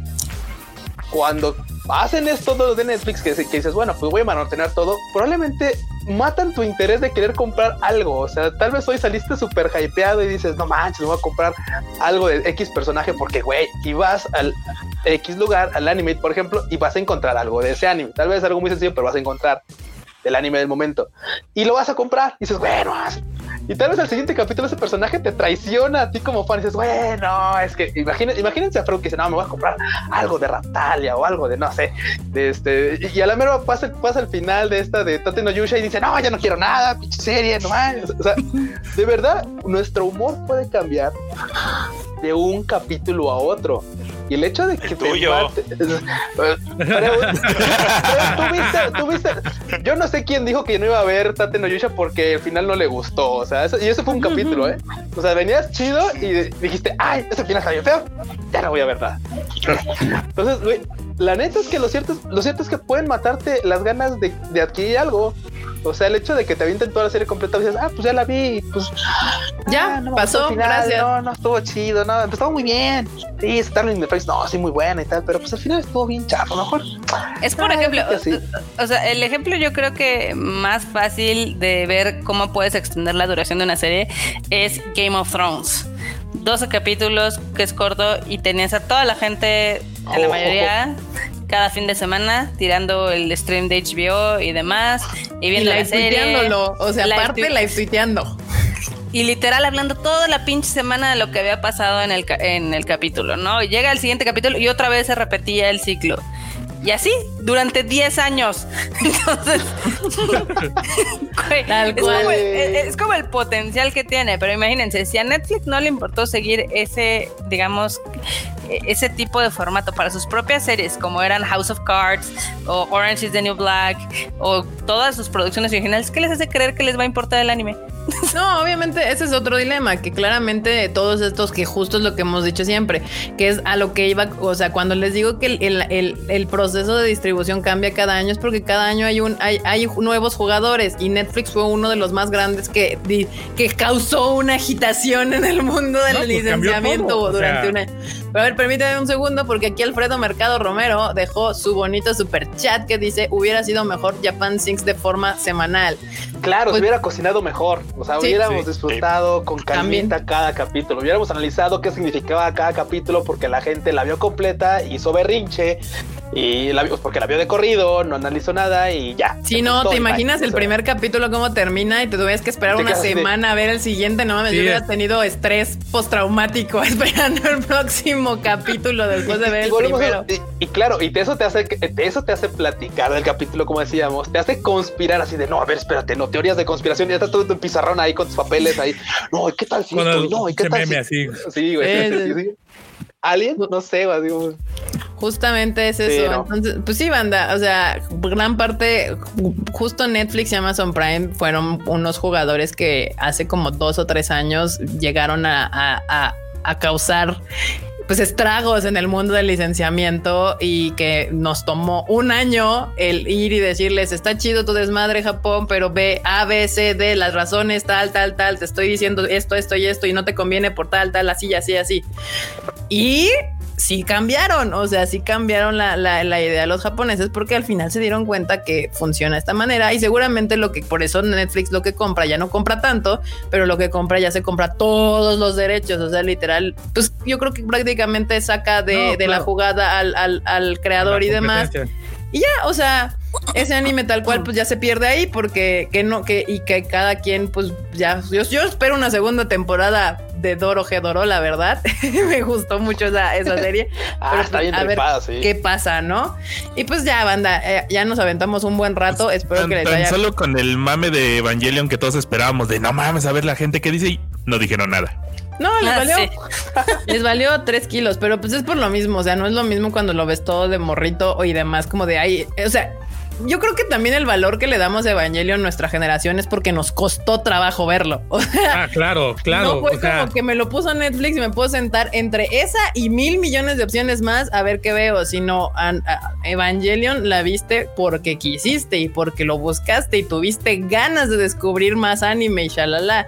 Eso también le te da otra experiencia. El valor y mira, tan el valor nostalgia se notó que lo único que se habló fue el pedo de Fly Me to the Moon. De que no traía Fly Me y, el pedote de, que, ay, es que no le dijo que lo amaba. Este, que, que, mocharon ahí. Que además era evidencia que además la evidencia de que no la habían visto, de que nada más se brincaron pedacitos. Exacto, exacto. Pero eh, el, punto es que al final es este. Todo ese mame es de los fans que la vimos hace un chingo, no de, no de gente nueva.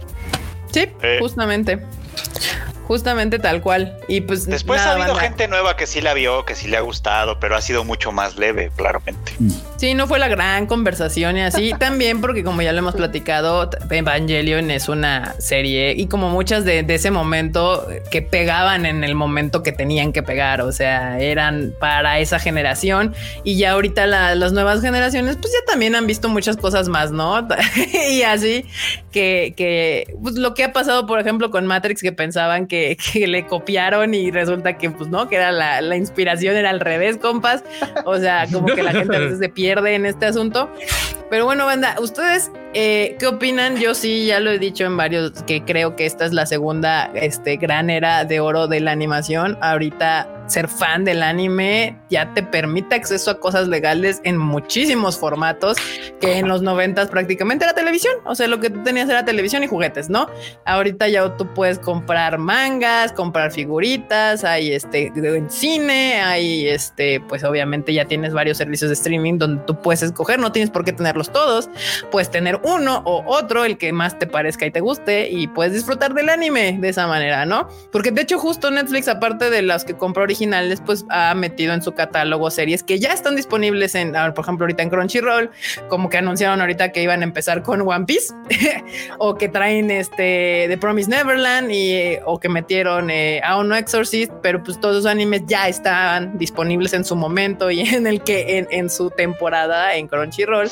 Pero al final sí, pues si tú no quieres pagar Crunchyroll y tienes el Netflix de la familia, pues ya lo puedes ver, ¿no? Ahí en, en, tu casita. En tu casita, todo feliz. Y pues nada, la verdad es que yo sí creo, no sé ustedes cómo lo han visto, pero yo, yo siempre, por eso también ayer me prendí, porque dije, güey, o sea, la neta es de que no le tires caca a empresas que son y que realmente se han rifado y que se portan buena onda. O sea, para mí, Panini, Crunchy, Camite, este, y DAM y todos estos son gente que se ha rifado muy cañón, por lo menos Latinoamérica. Yo no hablo de Crunchy Estados Unidos, pero Crunchy Latinoamérica con los recursos que ha tenido, que le han dejado y como ha podido, ha hecho su chamba para tratar de que de, empujar este desmadre.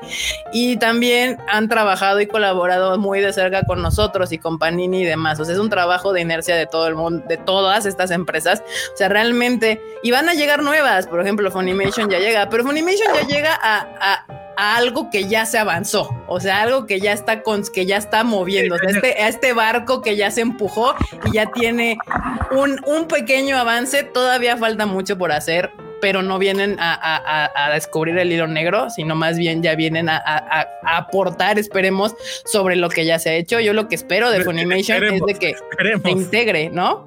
Que se integre a esta bonita armonía de todos los demás y, participe y ayude. ¿Qué pasó?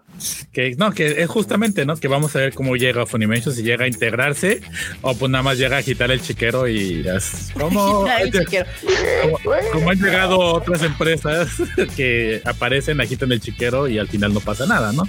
Pero digo, Funimation es mucho más serio, entonces Acá, para contestarle a Len67, sí, efectivamente, la tarjeta de Kika ya tiene una preventa de PlayStation. Maldita sea. En lo que Erika estaba en su rant. y saben lo que más me enoja. y que se descuida y vámonos. Dale, ¿dónde está mi cartera? No, no, este, pues sí, anda, o sea. Ya Aguas, ¿eh? Marmota las pierde. Sí, no. Yo, yo, yo aquí lo único que les digo, banda, es apoyen como ustedes puedan. O sea, cuando compren algo de anime, verifiquen que tenga la licencia correspondiente, porque aún todavía se sigue vendiendo muchas cosas ilegales. Este, nada más chequen, o sea, ya hay mucho, mucho, mucho producto y contenido legal con la licencia correspondiente pagada. Y, y, ya, o sea, no me importa qué servicio sea el que les guste, mientras tenga la licencia pagada, ustedes están en toda su libertad de escoger el que más les parezca, les guste, les convenga y quieran, ¿no? O sea, ese para mí es el asunto más importante porque esa sí es una manera de apoyar a Japón y a la industria del anime. Es la única. O sea, no importa si son tres pesos, mil, dos mil, tres mil, tres centavos, pues mientras ustedes compren o, un producto legal que paga su licencia tal cual, ya están apoyando a la industria japonesa y al anime en Latinoamérica. O sea, ¿qué porcentaje? ¿Cuánto? Nadie sabe. Eso ya lo sabrá cada empresa. Eso ya no es.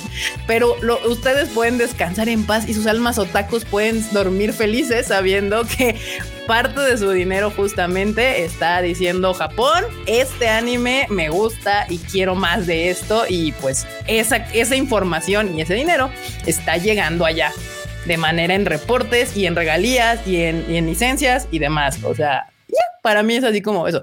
Y ahora, pues yo, yo todo, todo lo que así como de qué, qué opinamos de Funimation, pues bienvenido. O sea, siempre va a ser bienvenido. O sea, cualquier persona que venga a sumar a esta oda del ánimo en Latinoamérica, pues que, que le entre chido. Igual, este, digo, su suscripción a Crunchyroll, a Funimation, el que vean anime en Netflix, el que lo vean en High Dive, en que compren este mangas en Panini, el que vayan a ver nuestras películas al cine, les juro que importa muchísimo más a que apoyen la piratería, porque las páginas piratas generan un chingo de varo y ese varo se lo quedan esas páginas. No llega ni un centavo a Japón. Y aparte están robando contenido que no es suyo. eso es robo. Yo sé que les caga que les digamos, pero es robo porque están robándose contenido que no es suyo. Bajándolo ya sea de Crunchyroll o de algún lugar o de un DVD o lo que ustedes gusten y manden. Pero eso es robo. Y aparte están robando y generando ingresos de, de ahí. Entonces, pues no, o sea, las páginas piratas es lo peor. Mil veces Crunchyroll o justo alguien ahí me tuiteaba, me dijo, yo no pago la licencia de yo no pago este, eh, la suscripción a Crunchyroll, pero pues me chuto los comerciales y no veo este, animes de temporada, pero pues los veo en Crunchy. Y yo, pues sí, o sea, también, existe esta opción, ¿no? Literal. Está disponible gratis, o sea, eso es, eso es como, o sea, ¿qué más que la neta? Eh, o sea, está gratuito, ok, no les alcanza para, para esto, pues. Esta persona me decía que, o por la razón que sea que tenía trabajo y no sé qué, ya no veía anime como antes, que él pensaba después pagarla otra vez la suscripción, pero cuando le valiera la pena para él. Y pues también está, es muy válido, ¿no? Ahí tienes momentos en que estás en otra cosa y dices, pues ahorita no voy a aprovechar mi suscripción. Ok, no hay problema, te desuscribes y puedes ocupar el servicio gratuito. O sea, nada más tienes que aventar unos, unos este, comerciales. Aquí Alfredo oh, Mercado manda un super chat que dice, dice Kike que va a reportar un cargo no reconocido. Ahorita terminando este live voy a hablar por teléfono. Yo tengo un cargo de 15 bar, de 14 varos ahí que no reconozco. Nel, porque es la cuenta corporativa. positivas. No puedes Muy bien, pues ya bandita, ahí, ahí, la dejamos con el tema poderosísimo de hoy y esperemos que hayan podido, les haya servido de algo, haya aclarado algún un, un, poco de sus dudas sobre este asunto. Y pues nada, pasamos a las marmonotas de el PS5 Marmota. ¿Qué pasó, Marmota? Bueno, pues efectivamente como todos esperábamos, hoy dieron información del PlayStation 5 en un showcase medio culerón porque nada más pusieron como los videos de algunos trailers y de algunos juegos. Eh, realmente, digo, no hubo casi nada nuevo porque todos estos juegos ya se habían anunciado en otras ocasiones o en este, digamos que en otros eventos virtuales. Pero pues tuvimos, eh, se reveló que iba a salir el juego de Howard's Legacy, ya saben, basado acá en todo el mundo de Howard's y Harry Potter. Va a ser precuela, digamos que del universo de los libros. Eh, se dio a conocer un pequeño demo de Marvel Spider-Man Miles Morales. Se ve muy chido. Lo único que no estuvo chido es de que ya dijeron que también va a estar disponible para PlayStation 4 y PlayStation 5. O sea, si tú lo compras en PlayStation 4, pues vas a tener el free upgrade y, así. Pero pues el chiste era como que fuera nativo del PlayStation 5. Pero bueno, si tienen PlayStation 4, pues también lo van a poder este, disfrutar.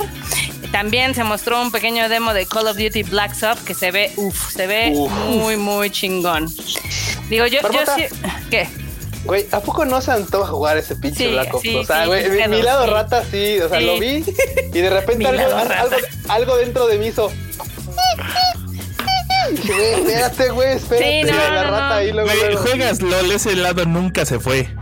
Sí, exacto. yo iba a decir, ¿cuál lado rata? No, no, no, lo, rata es Fortnite. O sea, deja disculpa, pero lo rata, lo rata oficialmente en el gremio es Fortnite, es el Fortnite.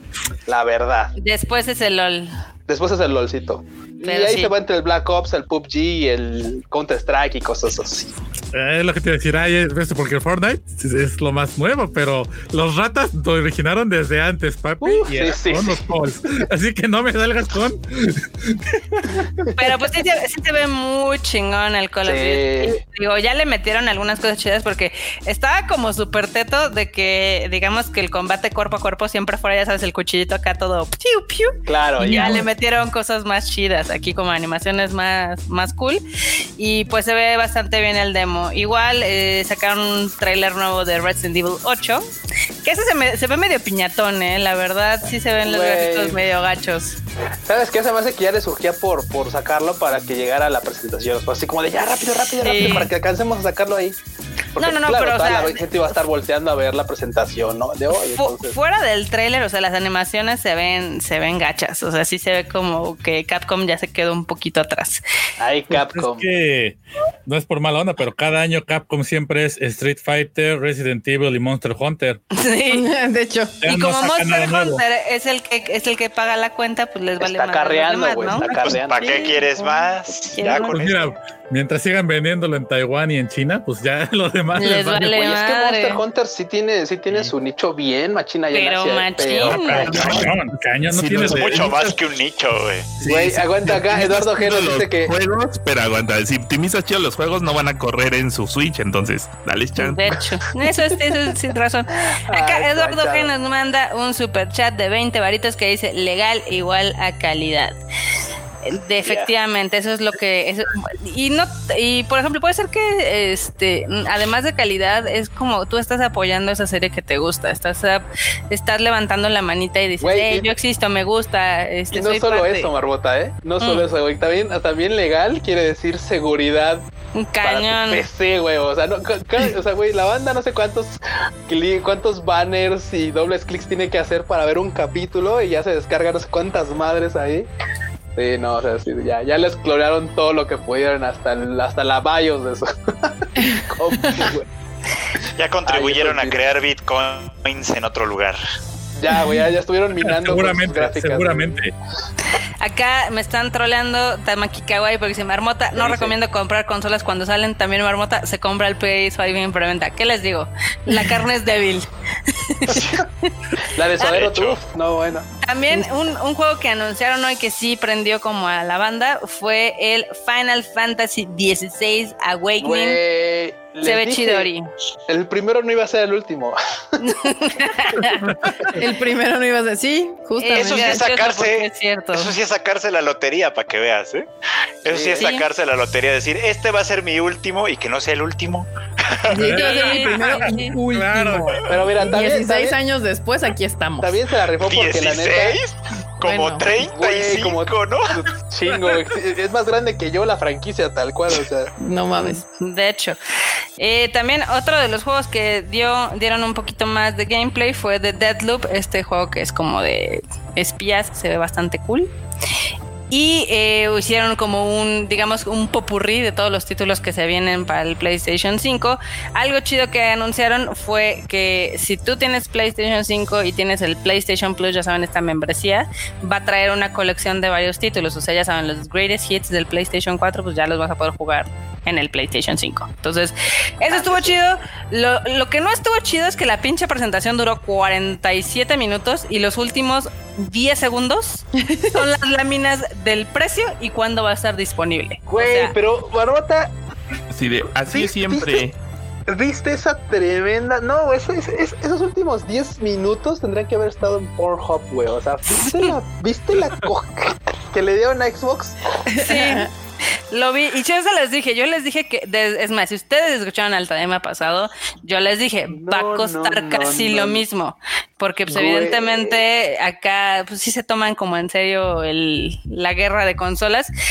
PlayStation nada más tuvo una consola que se desfasó de precio y fue el 3 y por eso el 3 nunca fue como el más popular.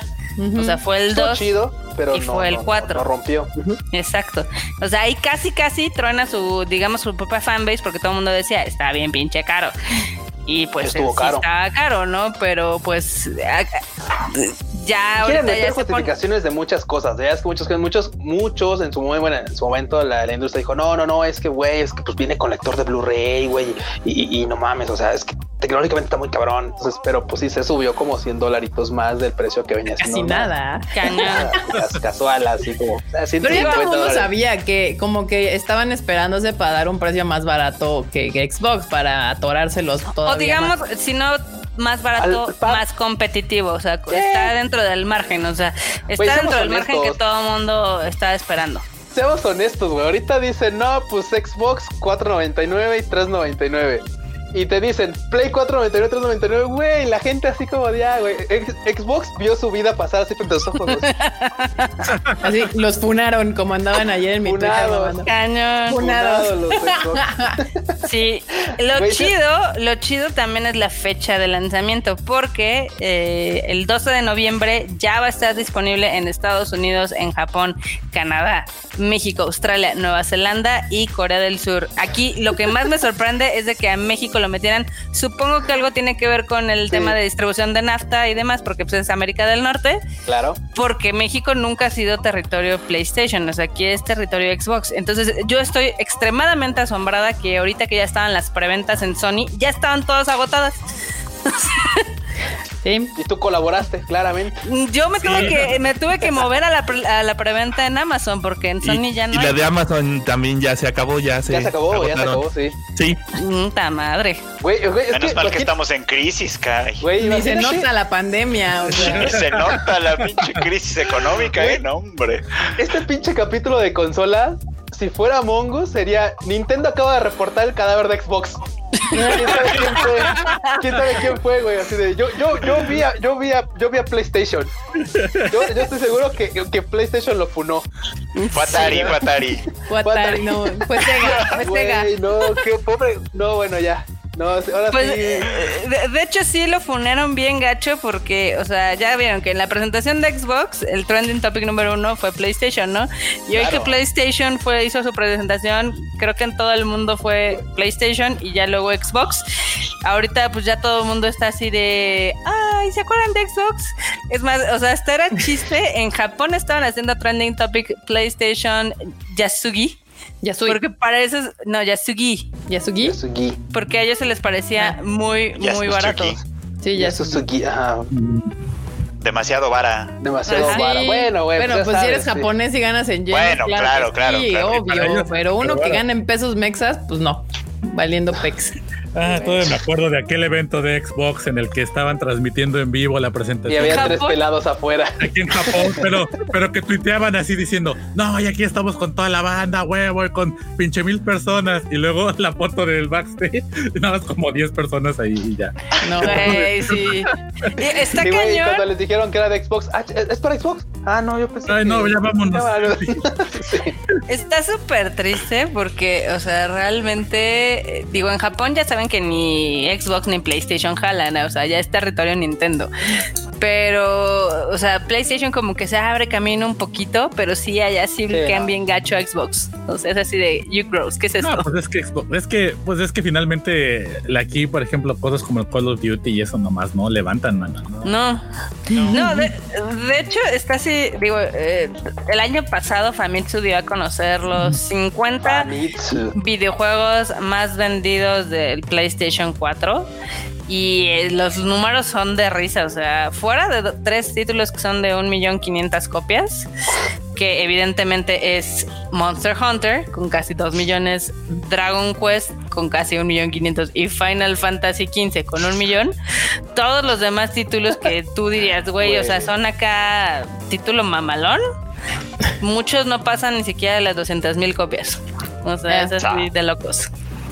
Y eso, el resto son este, son juegos así como de novelas visuales, o sea, además.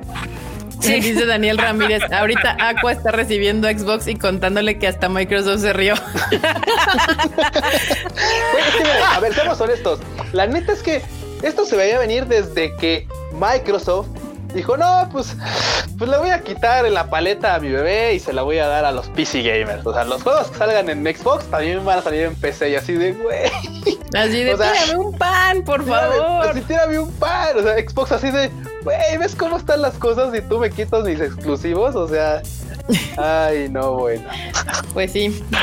Pero pues ahí está, bandita. Estuvo, pues loca. Este evento básicamente fue para que nos dijeran que cuánto iba a costar el PS. Y yo me emocioné también mucho porque justo termina y nos anuncian que va a traer God of War 2 Ragnarok. Y yo estaba así de ¡Ah, a huevo, sí, es otro de mis juegos favoritos. Me encanta God of War. Pero pues, sí, así nada más nos pusieron una pantallita negra. Ya con eso fue suficiente. Todos o sea, no necesitaron más. No necesitaba yo más para estar muy feliz. Aquí el, meme de ya déjalo, ya está muerto. Ya déjalo, está muerto. Acá Aaron comenta que ahora los juegos costarán de 70 a 80 dólares.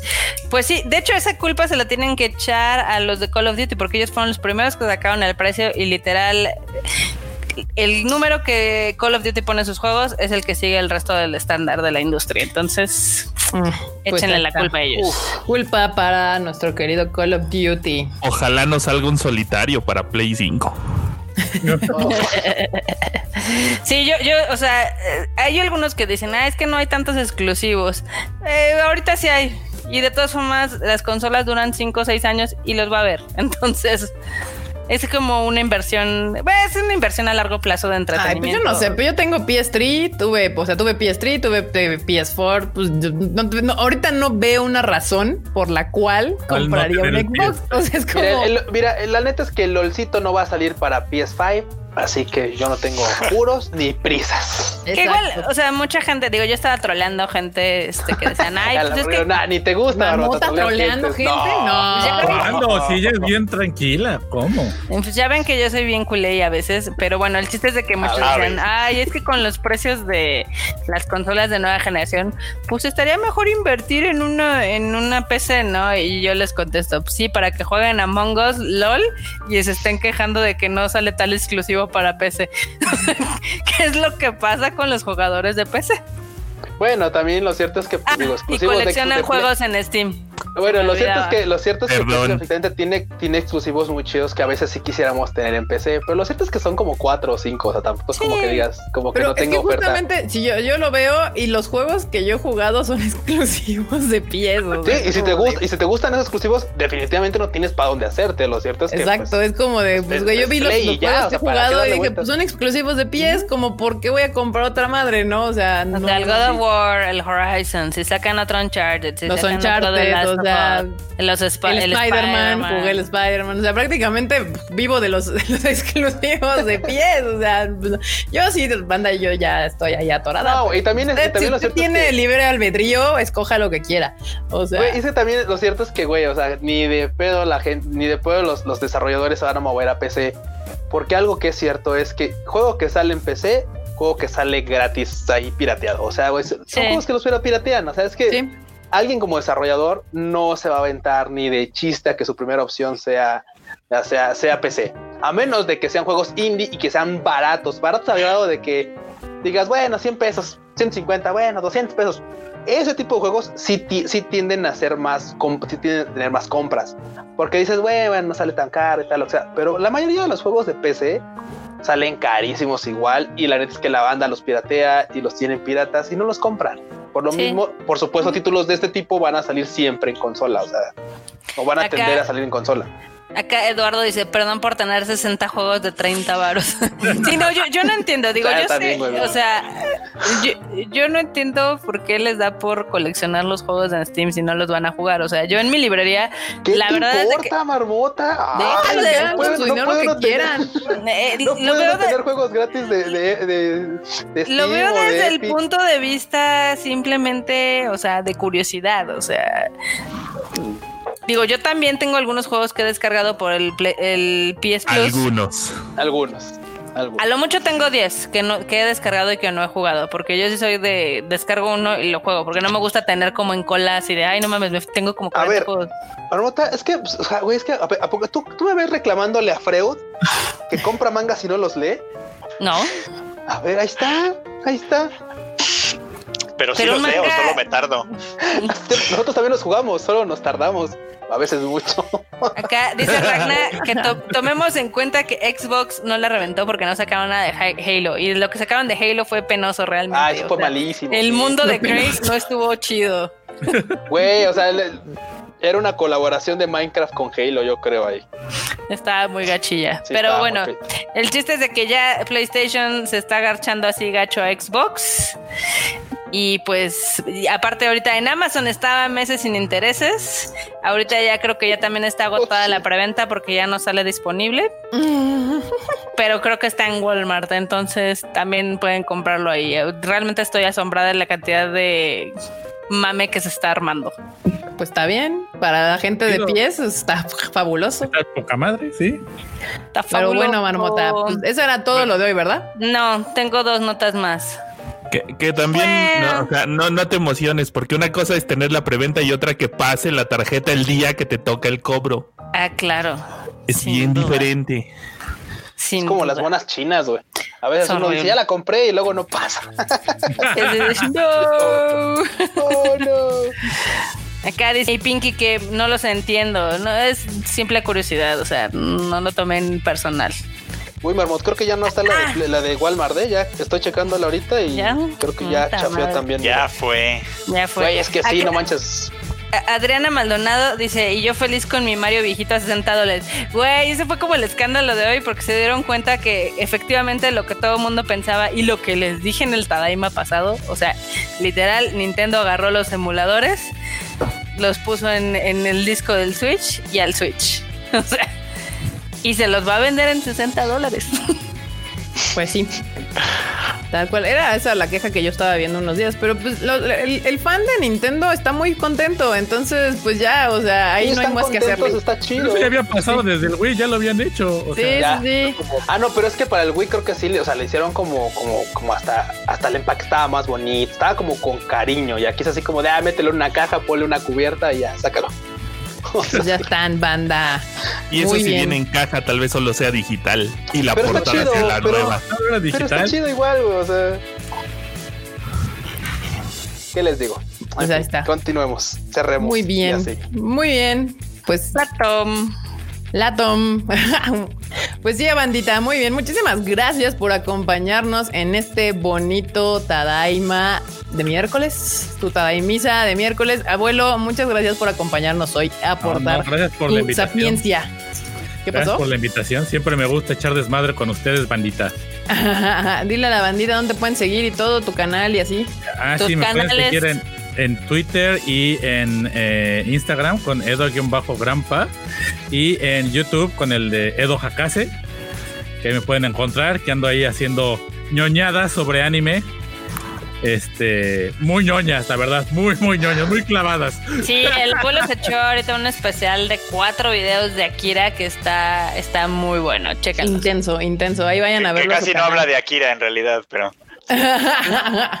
Eh, eh, es, la excusa. No, tú dame chance. está, está, bien, está bien. aportando ahí el, el, el, va a decir la abuela. Ay. Pero está chingón, pero está chingón, sí, veanlo, de verdad. Perfecto. Muchísimas gracias, Gran Pu. Marmotilla, despídete de la bandita. Pues bye bandita, espero que se le hayan pasado bien en este Tadaima Live. Eh, ya los vi troleándome porque pues, soy una capitalista y que caigo en las garras de Sony. Y pues sí, ¿qué les voy a decir? Yo nunca he negado mi parte capitalista, jamás. Esto se veía venir. Nunca, hemos visto a camarada marmota. Esto ¿Eh? se veía venir. Ustedes lo sabían, yo lo sabía, todos lo sabíamos. Nada nuevo bajo el sol, marmota, nada nuevo bajo el sol. Ah, lo que sí es de que se estaban quejando los pobres fans de Brasil porque allá el PlayStation se los van a dejar caer casi en mil dólares. Impuestos, impuestos. Impuestos. Y Argentina ni se diga, porque los pobres argentinos, ayer el dólar se les fue a los cielos y pues están valiendo verga, ¿no? Entonces. Más impuestos. Mira, aquí Eduardo G mandó un bonito super chat diciendo que abrazo Gramps. Te mandan un abrazo, Grampa. Ah, saludos, saludos. Eduardo G. Mr. Fruit. Pues banda, ya saben, muchas gracias por haber acompañado a este team en este bonito live. Ahí me encuentran como Roy Chicken en todas partes y ya estaremos próximamente haciendo más videitos y compartiendo más contenido por acá. Exacto, acá Mr. Q.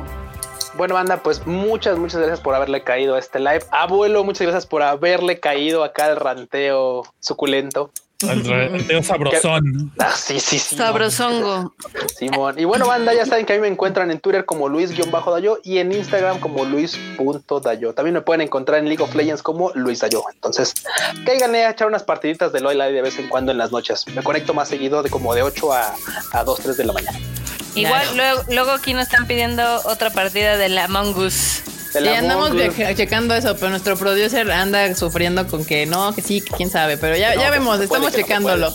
Hablando del producer, pues acá está nuestro producer, el querido Normetrol, que pasó enorme despídete. Eh, bandita, qué bueno que vinieron a la masterclass de monas chinas, dinero y rumores.